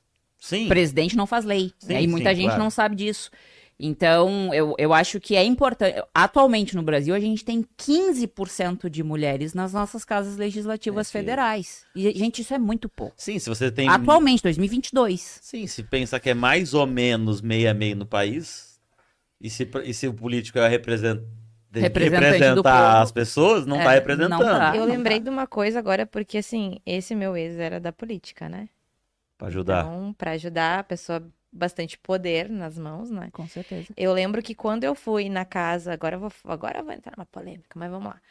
Adoro. Ah, eu fui na casa de acolhimento da mulher lá em Canoas, né? E fui dar o meu relato do que tinha acontecido, mas aí eu estava relatando que era um agressor que estava dentro da prefeitura, né? E aí, ok, ficou, né? Eu até fiz um Reels no meu, no meu Instagram com isso depois. Porque daí eu recebi um print depois desta mesma mulher que me ouviu, que era a mulher que dava toda a orientação lá, que, que, que fazia a gestão da casa, Uhum, comentando nas fotos do excelentíssimo como se fossem melhores amigos. uhum. Falei, cara, como é que tu sabe que o cara fez e tu tá lá dando palco pro cara? Uhum. Isso é muito sério. Ah, Quando eu vi aquilo, eu me senti traída. Eu me senti, pô, era uma mulher que era pra estar do lado, do meu lado. Uhum. E tá vivendo nas costas por causa de quê? Interesse político. Uhum. Entendeu? Então, quando tu entra nessa esfera, gente, quando eu saí de lá, porque eu trabalhava na Câmara de Vereadores, quando eu saí de lá, eu disse, graças a Deus. Eu, eu fiquei mal por perder o emprego, eu fiquei, eu dou um jeito, me viro. Sim. Tem minha profissão, dou um jeito. Mas aquilo lá era de uma coisa tão hipócrita, de um jeito que eu pensei assim, gente, eu tô saindo porque é um livramento pra mim. Sim. Não adianta eu ficar aqui dentro. E assim, como a gente tá lidando com um político, fizeram de tudo para abafar o Sim, caso claro. e proteger. Então, por isso que eu digo, dentro da política é muito, muito. A mulher tem que ser muito porra louca pra estar lá dentro. E Uhum. tem que bater pé e tem que fazer a voz ser ouvida, que senão a gente já não é fora da política, ainda mais lá dentro, que é só, só uma chaeda lá mandando, e daí tu vai pra dentro de uma sessão num plenário e tu é desrespeitada desta forma. Uhum. Por um cara que era não pra é ser no mínimo. discordância, né? É desrespeito. Desrespeito. No mínimo, o mínimo que ele era pra ser, o mínimo era É o respeitar, que era o mínimo, né? Sim. Então, tipo assim, é, é muito triste a gente ver esse cenário, porque parece que a gente tá nadando, nadando, nadando e não tá chegando, na, no- É, sabe? é E exatamente. aí tu pensa assim, pô, eu era, uma, eu era uma mulher que eu discutia muito, muitas vezes, que eu até falei, né? Discutia muito e falava muito, defendia muito. porque Eu olho assim, gente, eu sou uma feminista cansada, porque, tipo, eu já tô cansada de falar as mesmas coisas as pessoas não entendem. E eu sou um grão de areia no meio desse mar todo. Tem muitas mulheres mais informação, com, com mais poder do que eu, que muitas vezes já estão também, parece jogando a bandeira, porque é uma luta muito desigual. Tem um grupo, eu acho que inclusive, que eu participei. eh, tinha o, o. Como é que chama aquele aplicativo que não deu muito certo? Já começamos com uma Clubhouse. Lembra que era um Ah, aplicativo só de áudio. Até tá lá ainda, mas eu tinha que era as feministas cansadas. Tem um É. grupo de mulheres que Tem um boné. tem boné, galera, camiseta. feminista É, feminista cansada. cansada. Preciso, inclusive. Mas o eu queria que a gente também, né, a gente vai, é que tem muita coisa pra falar, obviamente, mas eu queria que você só é, pontuasse exatamente esses cinco tipos e que a gente falasse só um pouquinho de cada um. Tá. Pode ser? Não, não tô falando, não, tô falando eu nada sei, eu disso, hein? eu sei, mas é que a gente gata um e vai, né? É que- Não, mas não é, é que é isso. muita coisa, É né? muita Mas é que o podcast é conversa livre Claro, mesmo, não tô falando que você pode. Inclusive, Eu ficar- eu, eu- eu- te mandei o link do livro, se tu quiser Ah, tá. disponibilizar, é bem interessante. Tá, massa. É, bom, então vamos lá. Você Eu- fala a hora que você quiser, pelo Vou falar da violência. Sempre começo pela violência física, que eu acho que é a violência mais fácil de ser entendida para as vítimas que estão sendo vítimas de violência, que nem sabem que estão sofrendo violência. A violência física é a violência. Até tu fez uma, uma- falou uma frase antes, bem no início da tua narração, De que, ah, ele pegou e me empurrou contra a parede. Ok, não deixou nenhuma marca. Não foi uma violência física. Foi uma Foi. violência física. Foi, foi. Tu tem total e absoluta liberdade para não sair por aí sendo empurrada contra paredes. E tu sabe que quando eu falo que ele me... Ah, ele me agrediu. Ah, mas ele te agrediu, ele te bateu? Não, Sim. ele me empurrou. Ele me empurrou. É. E eu bati com a minha cabeça na parede. É. Isso é uma agressão. Claro. Ele é um agressor. Ai, parece que tá falando que é um... É um bandido. É um agressor. Infringiu uma lei. Ponto. Uhum. Não vou tirar isso. Ah, não, ele só me empurrou. Não, ele me empurrou. Não, ele empurrou. O nome Ponto. disso é empurrão. Portanto, ele pegou o teu corpo e com ele fez alguma coisa. Uhum. Violência física. Uhum. Violência sexual. É, Sabe-se que muitas mulheres, em especial de idade mais avançada, que estão num casamento com o seu companheiro há bastante tempo, que eu não tenho dados para trazer sobre isso. Quisera eu, tá? Mas eu realmente não tenho. A gente sabe pela vivência que a gente tem de participar de grupos, de, de palestras e de. enfim. Que muitas mulheres que estão é, em relacionamentos né, íntimos com um determinado companheiro, que, em especial as mais de mais idade, que esses companheiros muitas vezes forçam que elas tenham atividade sexual com eles, mesmo sem elas quererem. O nome disso é estupro, Uhum. mesmo dentro de um casamento. Óbvio. Temos relação. aqui duas questões, inclusive jurídicas: o estupro e a violência sexual para fins de medida protetiva Uhum. né? Porque lembrando que a Lei Maria da Penha não é uma lei assim, é- ela não está dentro do Código Penal, né? Estamos falando de duas leis diferentes. A, a Lei Maria da Penha ela serve para que a vítima seja afastada do seu agressor, ou melhor, que o agressor seja afastado da vítima. É, e dentro de um casamento pode acontecer a violência sexual, portanto, o estupro ou outras formas de violência contra o sexo de uma mulher. Né? De qualquer E- relação, né? No Qualquer namoro. relação. Tudo. mas é que, é que eh, jamais pensa-se, como assim? Estão juntos há 30, Ah, sim. 40 anos, essa mulher tá sendo vítima, tá? Tá. Se ele está forçando ela a fazer alguma coisa, se tu tá nos assistindo, tu tá num casamento, pode ser um casamento que começou mês passado, pode ser um casamento que já esteja três, quatro décadas de duração. Sente coagida. O né? teu companheiro não aceita o não, tudo que acontecer depois do não, tu tá sendo forçada a uma atividade sexual que tu não deu aval para que acontecesse. Uhum. E isso é violência sexual para fins de Lei Maria da Penha, que é, dão ensejo, é a violência, perdão, a violência sexual que dá ensejo à medida protetiva. É possível uma mulher que tá num casamento há 30, 40 anos Não fica Será? sofrendo por pelo Mas não, amor de Deus. vai, é, mas não vai. é, é, eu, é, eu acho difícil a pessoa até reconhecer e assumir isso dentro da relação, né? Sabe, você É. tá Sim, muito eu tô falando aqui no conforto do meu Claro, claro, né? claro. Mas ali no, no, no dia a dia, Eu vi uma É. frase uma vez é que se tu, se tu tem medo quando a pessoa com quem tu tá tá de mau humor, ou se tu tem medo de falar ou expressar alguma coisa, aquela pessoa, tu, tu torce pra que ela esteja de boa, tu já tá sofrendo um tipo de violência. É, nossa. Porque tu tem, né, aquele Você medo. tem que pisar em ovos pra falar com uma pessoa que você tá junto. essa, essa relação não tá funcional. Não tá funcional. Tu tem medo de falar as coisas, de expor o que tu está sentindo, já é uma violência. É. Então, o não do sexo, pô, faz tantos tempo que a gente não transa. Pô, mas não sei, aquela pressão, Ah, sim. Isso já. Sim. Já começa aí. E aí a pessoa, a mulher, ah, né, vou. E isso mistura também as coisas, né? Porque isso é violência sexual, E mas isso que ela tá falando antes do de toda essa abordagem, de como a forma que o Eu cara tive isso fala também e no meu tal. último relacionamento. No do último. É, porque o que, que acontece, né? O cara te trata tão mal, ciumento e tudo mais, tu pensa, ah, já vai perdendo tesão do cara. Claro. Aí já fica aquela coisa, já não tem tanta vontade, não sei o quê. Mas faz tanto tempo que a gente não transa. Tá, só um pouquinho, tu tá me cobrando sexo? É isso? Sim, Pelo amor de Deus, se eu não tô com vontade, alguma coisa errada tem, sim. Sim. né? E aí, aí depois eu identifiquei isso também. Eu tive mais uma violência psicológica. Ele nunca fez nada obrigado, porque se, relava a mão em mim, eu já tava no meio, né? Tipo, pelo amor de Deus. Mas, tipo assim, já aconteceu de, tipo, eu em casa, sou, fico muita vontade. Ah, tô tirando a roupa no quarto pra ir tomar banho. Deu tá indo do quarto pro, pro banheiro, o cara me agarrar. Não, só um pouquinho. E um dia eu falei pra ele, não é porque eu sou casada contigo que o meu corpo tá à disposição. A hora que eu não quero transar, não é a hora que não vamos transar. Uhum. Então não, não encosta a mão em mim. Porque eu, quando eu quiser, eu vou dar sinais que eu quero. Porque eu não chego em ti botando a mão em ti. Eu respeito até a pessoa dentro do meu relacionamento. É o mínimo que eu posso fazer. É um corpo. Mas não é isso, meu. e a né? forma como nós somos educados, de tipo, que pra. Ainda mais. Hoje em dia, talvez. Se bem que não sei, mas de, de, de no casamento a pessoa ter que servir, agradar, isso é visto como muito normal. É. Não, eu não quero transar, mas aí ele quer. né? Como assim eu não vou transar com meu marido? Né? Eu acho que. Então é difícil. Por isso que eu acho que é Distinguir, difícil. né? É difícil pessoa- distinguir, é, né? é difícil da pessoa entender. E, e, e eu acho que quando a pessoa entende, igual a pessoa tá te assistindo, você olhou pra câmera falando, você que tá.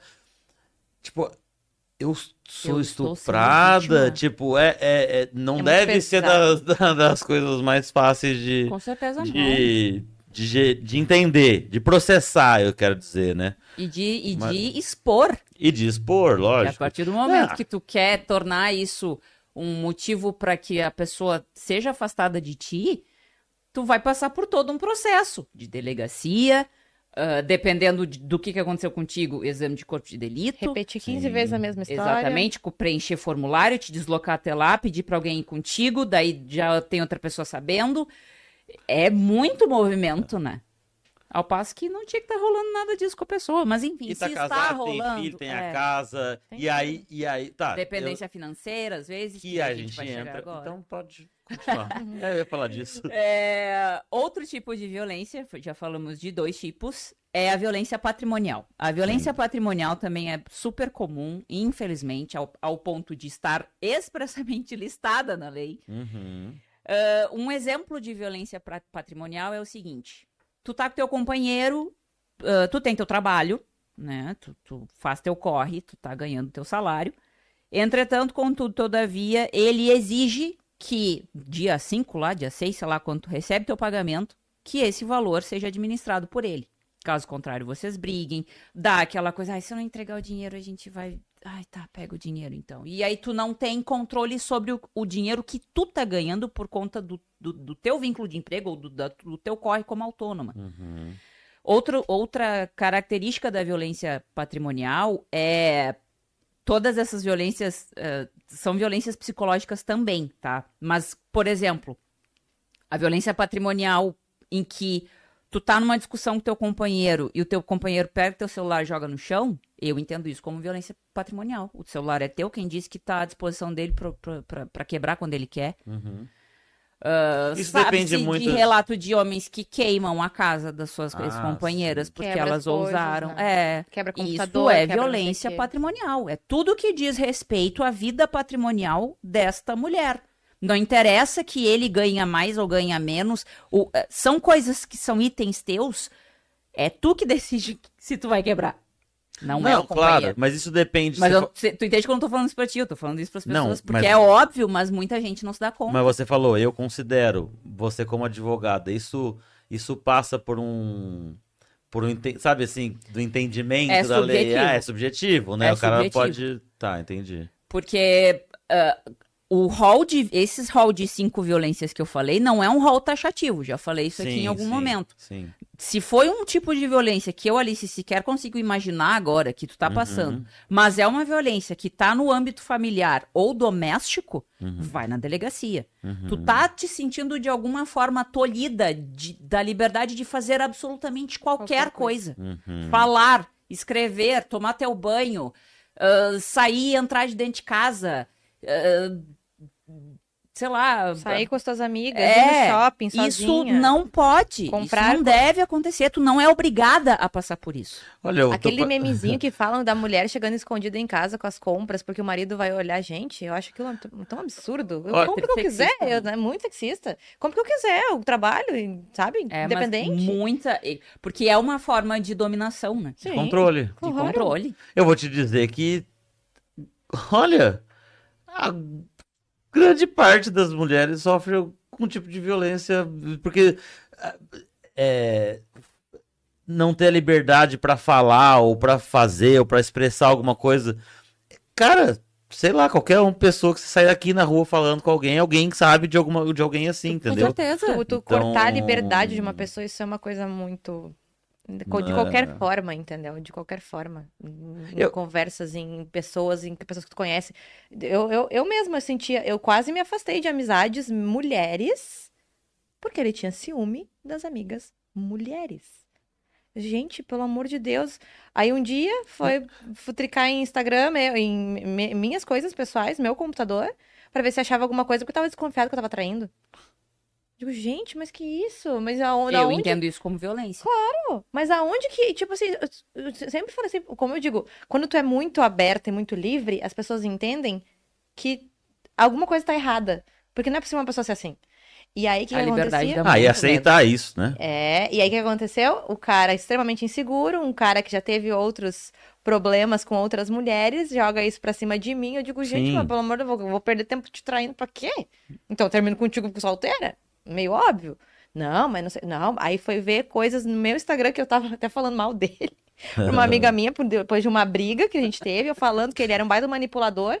Ele, ah, tu me acha manipulador e fica falando pra tuas amigas, sim, e tu é mesmo. Eu falo na tua cara, tu é manipulador. Tu é, e tu, tanto é que tu tá indo olhar coisas minhas particulares, conversas minhas particulares. O WhatsApp é uma coisa muito particular. Tá conversando com uma pessoa sobre algo que tu não quer que outras pessoas saibam. Sim, Entendeu? é da sua vida, não tem que. Então, tipo, gente, é- é- são coisas assim. Então, isso já é um tipo de violência também, porque, pô, o cara. Aí eu tive que botar senha no meu computador, porque eu não podia confiar no cara que tava dentro da minha casa. Sim. Pra mim, isso é extremamente Mas. violento. O, o- é. O, Mais o- uma coisa aí no currículo, né? Que essa, que essa, que assim, alecrim, assim, é o mais dourado do campo, né? eu achava que. Tá, eu acho que eu tinha, tive até essa dúvida também, porque naquela outra vez. Que quando eu penso em violência patrimonial, eu, tava- eu acho que eu até tinha te falado isso sobre. Ah, você tem num, num casamento e. Um lance de divisão ou de não de- deixar a pessoa sem nada, sabe? Esse tipo de coisa. Porque tá, se for na, na lei, se você casou antes e tem lá divisão, todo bem, vai ter, vai ter que dividir de qualquer jeito. Mas tem alguma coisa relacionada a isso também? Nesse lance de Tu- deixa patrimonial? eu ver se eu entendi tua pergunta. Um casal que se dissolve, seja união estável, seja divórcio, ah, o homem dá um jeito de fazer com que ela não tenha acesso à partilha de bens. As coisas, é. É, olha, eu te diria, ó, já divorciei muita gente nessa vida e já dissolvi união, muita união estável também. Eu vou te dizer que assim, se eu percebo, se eu tô defendendo, se eu estou defendendo não, se eu estou, é, defendendo os interesses da mulher, tá, nessa dissolução ou nesse divórcio, e eu eu tô tendo acesso a muita informação de que tá, tá sendo muita coisa escondida dela, e esse, eh, seja por conta do regime de bens, seja por conta da, da- de como o esse patrimônio foi ah, construído. E, e ela tem a parte que é dela de direito, nenhum centavo a mais, nenhum centavo a menos, assim como ele também tem. Uhum. Se eu, se eu percebo que tá, tá sendo feita essa, esse movimento para impedir o acesso dela à parte da partilha que é dela, Que é dela. eu a primeira coisa que eu faço é ir no juiz do processo que tá nessa dissolução e dizer, ó, eu tô com tô com tô desconfiando que estão fazendo movimentos aqui para esconder patrimônio, ou sei lá, como é que a pessoa faria. Eu, eu sequer consigo imaginar como é que se faz isso, tal, é a minha inocência. Mas enfim. É, e eu, eu, assim, se for uma coisa muito escrachada, Uhum. eu sugeriria a cliente, mas é uma coisa que, que ela tem que Que querer. ela tem que querer, né? né? Que eu não Como posso fazer por ela registrar patrimonial. como violência patrimonial. Entendi. Porque Porque pode acontecer. pode muito, né? acontecer, comum. eu acho difícil de fazer. Sei lá, porque tudo, tudo hoje aparece linkado ao nosso CPF. Claro, eu não tô falando de pensão de alimentos, tá? Pensão de alimentos não dá pra confundir com, com partilha de bens.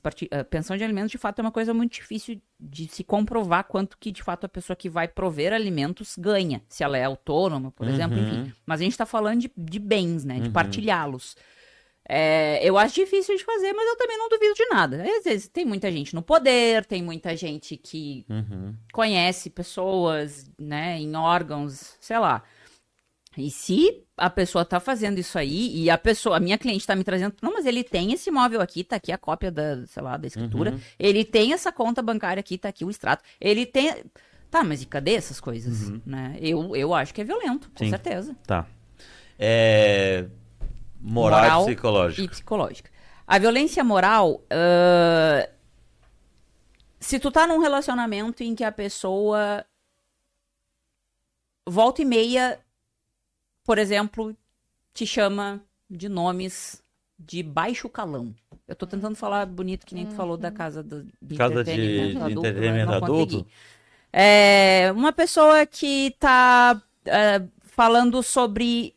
inventando mentiras ao teu respeito, fazendo com que tu perca emprego, porque tá com ciúmes de ti e liga pro teu. Isso eu sei que já aconteceu. Uhum. Conheço pessoas que já aconteceu isso. Da pessoa tá num relacionamento, o cara tá com XYZ motivos de ciúmes dele lá, e ele ligou pro, pro empregador dessa pessoa que eu conheço e inventou que ela tava. Ai. Ficando com outros caras. Até. Não, não perdeu o emprego, não aconteceu Sim. nada que era muito absurdo. Sim. Mas, gente, o que a pessoa faz ou deixa de fazer quando bateu o ponto seis da tarde, não é. O empregador, o empregador não tem que saber. Sim. Muito menos por alguém que não seja a própria pessoa. Sim. Isso, isso diz sobre a tua vida em sociedade. Uhum. É, são, são, são práticas do, do agressor que, que desqualificam a mulher enquanto membro de um grupo social. Uhum. Seja no seu trabalho, seja na sua, sei lá, na, na, seu, na sua faculdade, seja na sua igreja, seja no, no, no, condomínio do prédio, não interessa. Mas fala muito sobre é, desqualificar, tentar desqualificar sem encostar um mísero dedo na vítima, uh, desqualificá-la perante o seu grupo de convivência. Uhum. Não tá. só com palavras de baixo calão, isso é um exemplo, mas pode se, se usar de palavras de extrema pompa e mesmo assim violentá-la, fazer com que pessoas duvidem dela. Ai, olha lá, tá usando aquelas batom roxo lá, não sei, hein? Cuidado não, com gente. mulheres de batom Cuidado roxo, gente. Com... Ai, meu Deus, socorro! Tô fudido. São as piores, as que, que inventam fudido. mais mentiras. Né, Ai, eu acho que elas são perigosíssimas. São perigosas. Olha, eu não sei de nada. É... E a violência... É, é a, violência, a violência moral é uma coisa bem específica, porque em brigas também, né? Ah, porque tu tá fazendo tal coisa pra fulano te ver, porque tu é uma... Ah, que tu é uma... Pois então, eu entendo isso como violência psicológica. Mesmo que tu tá ali no, no, é, entre quatro paredes com o teu agressor e ele te fala tu é isso, tu é aquilo, tu é, é aquilo outro, pra mim é psicológico. É porque a moral tem que envolver outras pessoas. Que... É, sim, é, é, uma coisa entendo. que ultrapassa o, o, as quatro paredes da, uhum. da intimidade do casal, se uhum. for um uhum. casal. Né? Entendi. Né? Porque Sim. a violência contra a mulher pode ser perpetrada por outras pessoas que não são companheiro uh, dessa, dessa mulher. Mas uh, se, tu, se tu entende que tu tá tu, tu tá com vergonha de comparecer na, nas tuas missas da tua igreja, sei lá, ou de nos teus grupos de estudo, ou de, uhum. sei lá, no, enfim, possivelmente tu tá sendo vítima de violência moral. Moral. E, e basta uma dessas violências, repetindo o que eu falei antes.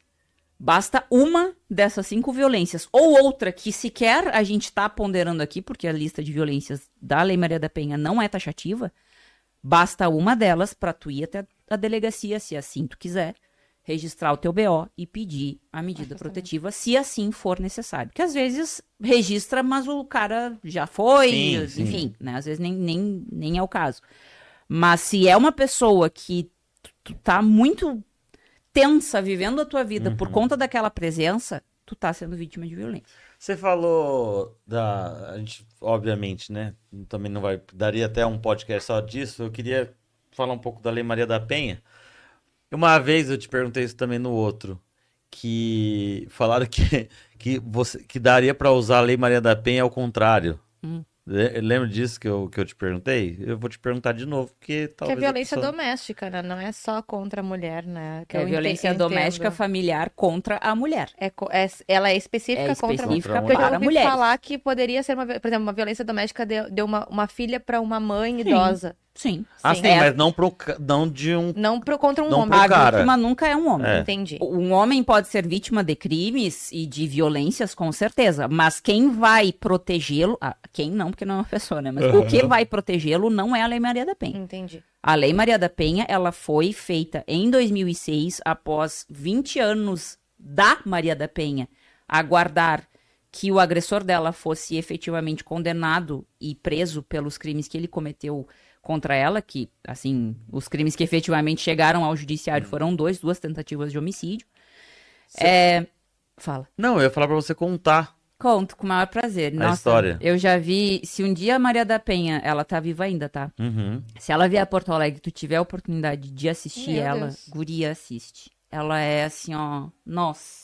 É Hum. uma figura que mudou muito a minha vida tê-la assistido por 10 minutos, assim. Enfim, vamos lá. É que- aquele dia que você me contou, eu não sabia da história. Uhum. Do, do que, das duas que, que são oficiais aí de e que por onde ele respondeu, né? Sim.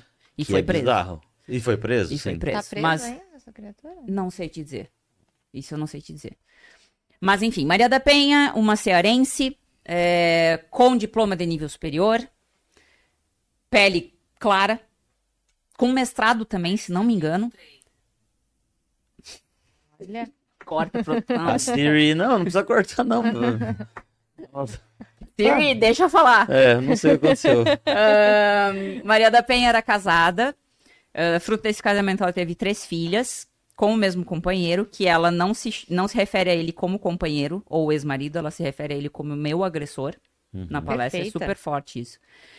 Ah, depois de um certo tempo juntos, ele, enfim, né? Certamente ela passou por muitas outras violências que foram escalonando, escalonando, escalonando, escalonando, ao ponto de um determinado dia na década de 80, ela estava dormindo na cama do casal e ele desferiu um tiro de arma de, de- de arma de fogo contra a coluna dela.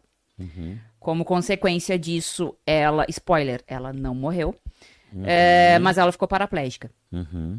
Na época, década de 80, não existia a Lei Maria da Penha. A lei dela. Portanto, não existia no ordenamento jurídico brasileiro qualquer ferramenta, qualquer guarda-chuva para protegê-la dele. Que tipificasse Que não uma fosse. violência doméstica. É, que não fosse o divórcio e que não fosse o que estava na época no Código Penal, de tentativa de homicídio e tal. Isso aí já existia. Uhum. Mas o que, por que eu gosto de enfatizar isso? Porque pra mim é muito, é muito importante a gente se dar conta que uma- ela vai ao hospital, ela sei lá quantos meses fica no hospital com uma lesão de coluna vertebral e um dia ela recebe alta. Sim. E pra onde que ela tem que Ela voltar? tem que voltar pra casa dela. Pra dormir junto ao lado do cara que fez ela ir Que pro deu um hospital. tiro nela. Gente, é. Isso é muito louco. É muito Aham. louco. Claro que eh, já estava acontecendo a investigação criminal, ou já tinha eh, assim sido ahn, terminada a investigação criminal, que concluiu que havia sido ele quem teria ah, tentado matá-la, né? Isso, o nome desse crime é tentativa de homicídio. Uhum. E ah, investigação essa que deu origem a um processo criminal, tá? Beleza. Ela sai do hospital, volta para casa e ele tenta uma segunda vez tirar a vida dela por meio de um choque elétrico quando ela estava tomando banho. Spoiler, ela não, Não morreu. morreu. Ah, e, enfim, na época, único, o- o- os dois únicos guarda-chuvas, né, que ela tinha para afastar-se desse cara era o divórcio. Ela não podia nem sair de casa, porque eu não vou saber explicar direito, porque isso aí é código civil anterior, que eu, desculpa, eu sou muito jovem, eu já comecei a ser advogada com o novo código civil, tá, gente? Mas, enfim, ah, existia um instituto jurídico que se, um instituto jurídico que se chamava abandono do lar. Que se tu pegasse e saísse de casa, Ah. tu perdia horrores de direitos. De, de partilha e de guarda de filhos e sei lá mais o que, que eu não quero falar a informação errada aqui. Então ela não podia sair de casa. Mas enfim, ela foi administrando a, a, a situação como deu e conseguiu se afastar dele por meio do divórcio. Uhum. Bom, essas duas tentativas de homicídio geraram dois processos criminais. Corta a cena. Passam-se quase 20 anos, se não me engano, 18 ou 19 anos. Isso está bem explicado no site dela. É, e no livro também. E ele ainda. Os processos ainda estavam correndo. Não, não havia uma decisão final pós-recursos, etc. Não estou aqui me, me colocando, galera do, do direito penal, não estou me colocando contra os processos criminais e, e- e recursos, etc. Mas fato é que a morosidade, a, a lentidão do judiciário para fazer com que um processo demore 20, quase 20 anos para ter uma decisão final e definitiva e não tem mais o que recorrer, ou vai preso ou é absolvido, fez com que ela, enfim, né, eh, tentasse dentro das suas limitações, inclusive físicas, né, por ter eh, ficado paraplégica, ela conseguiu fazer com que o caso dela tom, tom- assim, eh, eh, tivesse notoriedade internacional E o caso dela foi parar na Comissão de Direitos Humanos de uma organização tipo ONU, mas que é outra, que se chama Organização dos Estados Americanos. Uhum. A Comissão de Direitos Humanos da OEA começa isso já início dos anos 2000, tá? Uhum. Os crimes aconteceram na década de 80. Uhum. É, então ela faz com que o caso dela, né, uh, vá parar dentro da Comissão de Direitos Humanos e, em especial, assim, eu, eu, eu, uh, eu entendi que ela quis não só finalmente ter a justiça, né, que, que, que era prometida e que nunca era entregue sobre a, a, respeito de dois crimes dos quais ela foi vítima, mas, mas também de colocar luz sobre o fato de como que outras mulheres não estavam sofrendo também Uhum. nesse baita desse país que é o nosso. A gente está falando do estado dela, que Sim. é o estado do Ceará. Mas ah, e o resto do Brasil? Uhum. Tava todos os processos com celeridade, tudo rapidinho, e o dela era um caso isolado, ou o contrário. Uhum. A regra era lentidão e impunidade, Sim. né? Eu sei que a OEA é, pede informações para o Brasil por dois ou três ofícios, agora não tenho exata o, a- o número dos ofícios, mas se não me engano é dois ou três ofícios que são enviados ao Brasil. Oi, Brasil, tudo bem? Tu é membro aqui nosso, a gente quer saber qual é a situação aqui que está acontecendo com essa cidadã de vocês. É, que ela alega né, que está há 20 anos esperando um resultado para dois processos nos quais ela figura como vítima de duas tentativas de homicídio e não acontece nada, enfim. O Brasil não responde nada. Zero respostas, um total de zero linhas O escritas. pessoal faz... já não vi e-mail naquela lá época já. O pessoal não é muito chegado no e-mail. É, né, a comunicação O pessoal é falhou. muito chegado. Ah, e aí, enfim, começa a. é, é- é- é, o, o sapato começa a apertar num ponto que não é a dignidade de uma mulher, e sim ah, trazer sanções ao Brasil enquanto membro de um grupo de países, porque começa a pegar muito feio, né? O, o Brasil era signatário de um, e é ainda signatário de um monte de tratados internacionais que visam a segurança das mulheres. Inclusive, estão, esses, alguns desses tratados estão escritos na Lei Maria da Penha. A gente já era signatário. E o que, que significa na prática ser, ser signatário? Ó, a gente está aqui nessa reunião, todos esses 10, 20, 15, de- 100 países, e a gente decidiu que dentro dos nossos territórios, conforme as ferramentas que cada um de nós tem da nossa soberania, a gente vai implementar tais e tais regras. E o Brasil e pronto. é. E eu vou, eu me comprometo assinando Aham, isso aqui, que eu vou botar isso em vigor no meu país, Sim. com- respeitando as minhas regras lá internas. E a gente não fez isso. Uhum. Tanto que a Maria da Penha, na década de 80, teve que voltar a morar na mesma residência com o cara que tinha, Tentado sei lá quantos ela. meses. Exatamente. Gente, isso- é muito louco. Sim. Bom, e aí o, ah, chega o ah, 2004, talvez, que foi ah, o ano em que começou a tramitar o projeto da Lei Maria da Penha, que é a Lei 11.340. E, enfim, o legislativo faz o que tem que fazer, que é efetivamente implementar uma legislação que vise proteger a mulher ah, de violência doméstica e familiar, não só por conta de re- regulamentar essas medidas protetivas, de fazer com que uma figura tenha que sair da sua própria casa por conta de que ah, fez uma mulher vítima de violência, mas também outras políticas públicas que eu não vou entrar no mérito aqui. É, e por que, que a lei recebeu esse nome? Porque, de fato, a lei foi, entre aspas imensas, batizada de Lei Maria da Penha. Porque foi uma forma que o poder público, é, incluindo aí, né, executivo, legislativo, judiciário, encontrou de homenageá-la, já que, de fato, foi ela, dentro das suas absolutas e inquestionáveis, é, assim, ah, seus, seus, seus limites, né? Limita, assim. conseguiu mostrar para o mundo o que, que a gente estava passando aqui enquanto mulheres. Sim. né? E aí também teve uma questão de indenização do estado do Ceará, que foi pago uma indenização em dinheiro, é, por conta de todo esse tempo que ela teve que esperar e tal. Ele foi preso, ele foi condenado. E aí ela escreveu o livro. O livro ela escreveu na década de 90 ainda. Mas enfim, ela, né, assim, percorre o país inteiro, inclusive já vi ela aqui em Porto Alegre, é, palestrando Sim. e falando coisas incríveis, assim, que tu fica, gente, como que essa mulher consegue ainda, sabe? Tu tem noção do que, que é efetivamente ver um, um resultado de uma violência que é eterno, que é as tuas É. pernas pararem Ele de funcionar. Ele, ele só não destruiu a vida dela por muito pouco. Por muito pouco, porque o intuito era. E, e- e é- e é muito bizarro tu ver a que ponto chega um ser humano de fazer isso com a mãe dos teus dos Com filhos, outro ser humano, mãe dos teus Com outro- filhos. Né? Não, E- O- isso, é, enfim, também não vou, até porque não vai nem dar tempo, mas a gente vê, igual, Ju- esse dia eu vi a notícia lá do João de Deus casado com a advogada, inclusive, que era advogada, não sei se é Ah, do tá caso e tal. Sim, ele tá solto e tá casado com a advogada lá do, do- E eu fiz uma entrevista, entrevista, eu fiz uma live com a... Tem uma série na Netflix, né, com o João de Deus. Hum. Não E- sabia. tem, tem. Tem uma tem. série na Netflix com o João de Deus.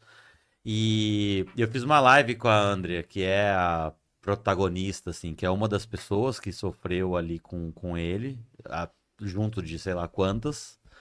E, e tem uma série falando dele lá. E aí tá, mostra ali, e só que ele tá ali, hoje, né, solto. Com tudo que aconteceu, né? lá em Abadiânia tá funcionando o lugar que ele tá, não tá mais ali, mas vendem, ganham, faz de- virar dinheiro com o rosto dele e tal. A impunidade masculina. E é isso, aí a gente. É, é isso que quando acho que a Alice fala de dar um passo pra frente, dois pra trás. Exatamente isso É, que eu ia dizer agora. é, pra mim é mais um passo pra poder, trás. E eu acho que É. quanto mais poder e mais, mais conhecido é a pessoa, É, ele tinha muito, tem muito poder lá, né? dinheiro. isso, isso deveria ser. É que é tudo movido a dinheiro, né? Não adianta. Então, tipo, aonde tem muito dinheiro, vai ter uma impunidade, porque as pessoas são corruptíveis. E aí a lei e a proteção, ela acaba ficando em segundo lugar, porque vale mais, não, não vale muito a pena tu te incomodar com aquela pessoa Sim. né? Então, é, acaba, acaba sendo uma coisa que deixa a gente muito de mãos atadas. Porque tu olha e tu te revolta, e o que, que tu vai fazer sobre aquilo?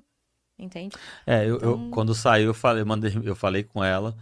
E, porque na época a gente conversou, eu tava ainda naquilo, ele tinha ido pra casa, eu acho. Ela falou: a gente tá esperando sair, porque ainda tinha um monte de processo rolando ainda. Sim. De coisas que não tinham sido. é, que não estavam definidas, né? Sim. E ela falou, cara, é foda. É foda. Não dá pra, não dá pra te explicar o que, que eu sinto.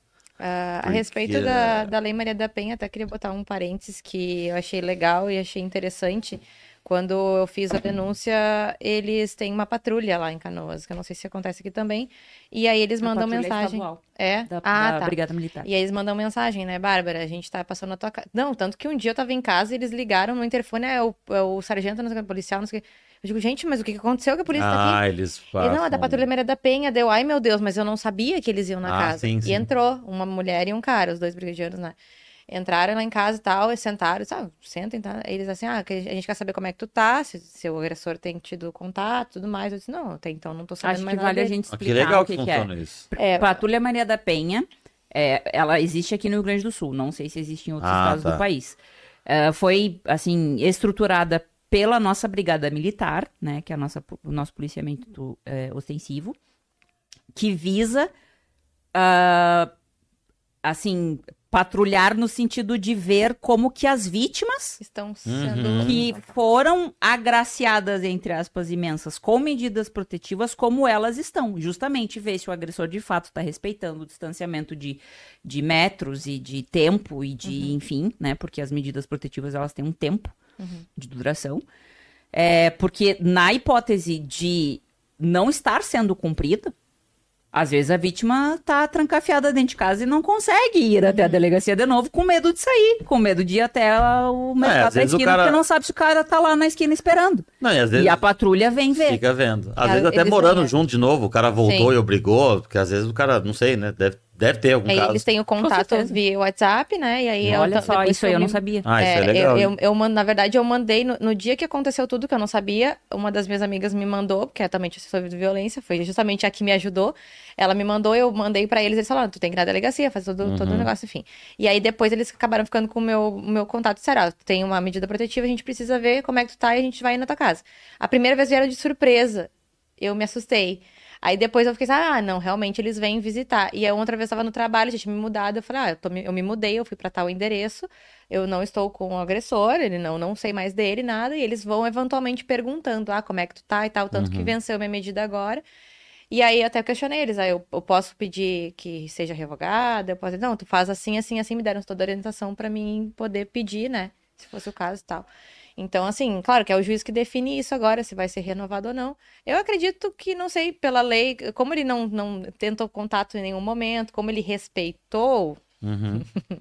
né? Respeitou uhum. dessa vez é. a força do, do da na obrigação. Força do cu na mão, chama. É, na força de é não, força não, não se ferrar mais, não, é, não ferrar mais ele ainda, né? Então. Não é na força do ódio, né? É, foi na, na força, força do, do tipo, né?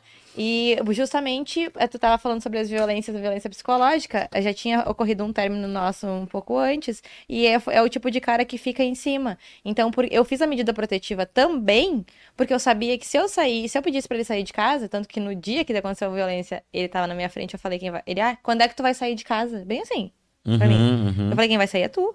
Eu não vou sair da minha casa. É, eu vou sair da minha casa, eu que pago o aluguel aqui. Eu disse, então, nós vamos resolver isso na delegacia. Hum. Então, assim, eu precisava deste tempo para eu me organizar e tudo mais. Então, assim, não, eu vou colocar a medida, porque além de ter sofrido violência, eu preciso. De... E eu não quero mais que ele me importune, porque uhum. ele vai vir atrás de mim. Sim. Ele vai. Tanto que eu saí de casa, ele me mandou uma mensagem na hora. Não faz isso, porque eu te deixo aqui no apartamento, porque eu pago não sei o quê, uhum. porque eu uhum. faço não sei o quê, tu vai prejudicar um monte de gente. Eu bloqueei ele na hora. A partir daquele dia, nunca mais eu falei com ele, nunca mais vi ele. Sim. Então, assim, é, a, a, gente tem que ter essa força também. E outra coisa, o cara ainda teve a capacidade de ligar para minha avó para falar que eu tava indo denunciar ele.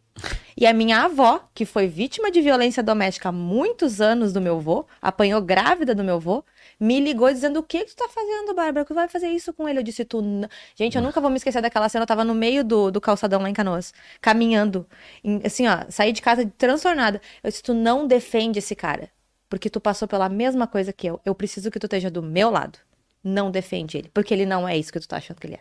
Eu sei quem ele é. é. E aí ela ficou muda. Tipo...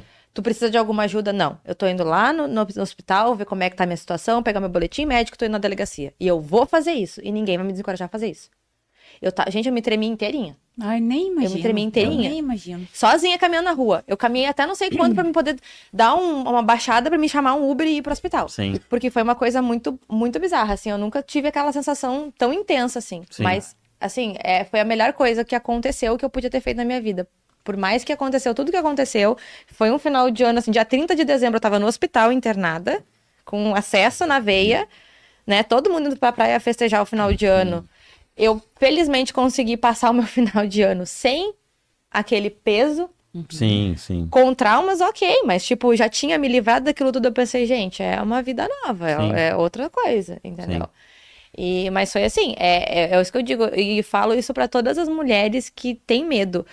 Tenham uma rede de apoio e pessoas próximas que te ajudem e que vocês confiem. Porque, assim, de todas as pessoas que eu achei que eu poderia contar, eu, eu pude contar com três.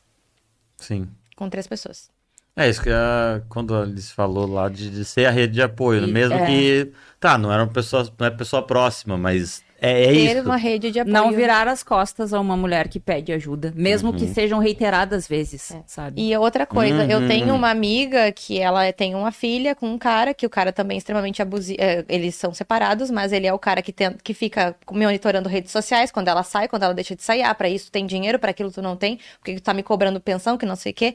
E pelo fato de eu ter colocado a medida protetiva e ele é, ameaçando de entrar dentro da casa, que o apartamento é dele, mas ela tá com a menina lá dentro eu falei pra ela, por que, que tu não vai à delegacia e põe então uma medida protetiva? Porque ele tá te, ele tá te fazendo uhum. uma, uma violência psicológica. Com certeza. E ela fez a medida protetiva. E aí ele bloqueou. aí sim que ele dificultou mais ainda o, o, o, essa questão. Eu falei, agora tu entra com o processo e vai pedir a pensão, a pensão da menina. Sim. E não baixa a cabeça para ele. Porque quem tá errado é ele.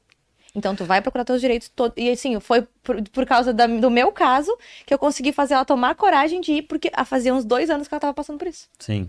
Então, mulheres têm que se apoiar. Gente, pelo amor de Deus, violência, tu, tu tá sendo privada da tua liberdade, de qualquer coisa, tu tem direito. Mães têm direito de sair, de fazer o que quiserem, a vida é delas, elas não precisam, dependendo de uma aprovação do pai da criança, não se sintam culpadas por serem, continuarem sendo mulheres. Sim. Tu é mãe, mas tu continua sendo mulher. Sim. Entendeu? Então, tipo assim, eu vi muito isso nela.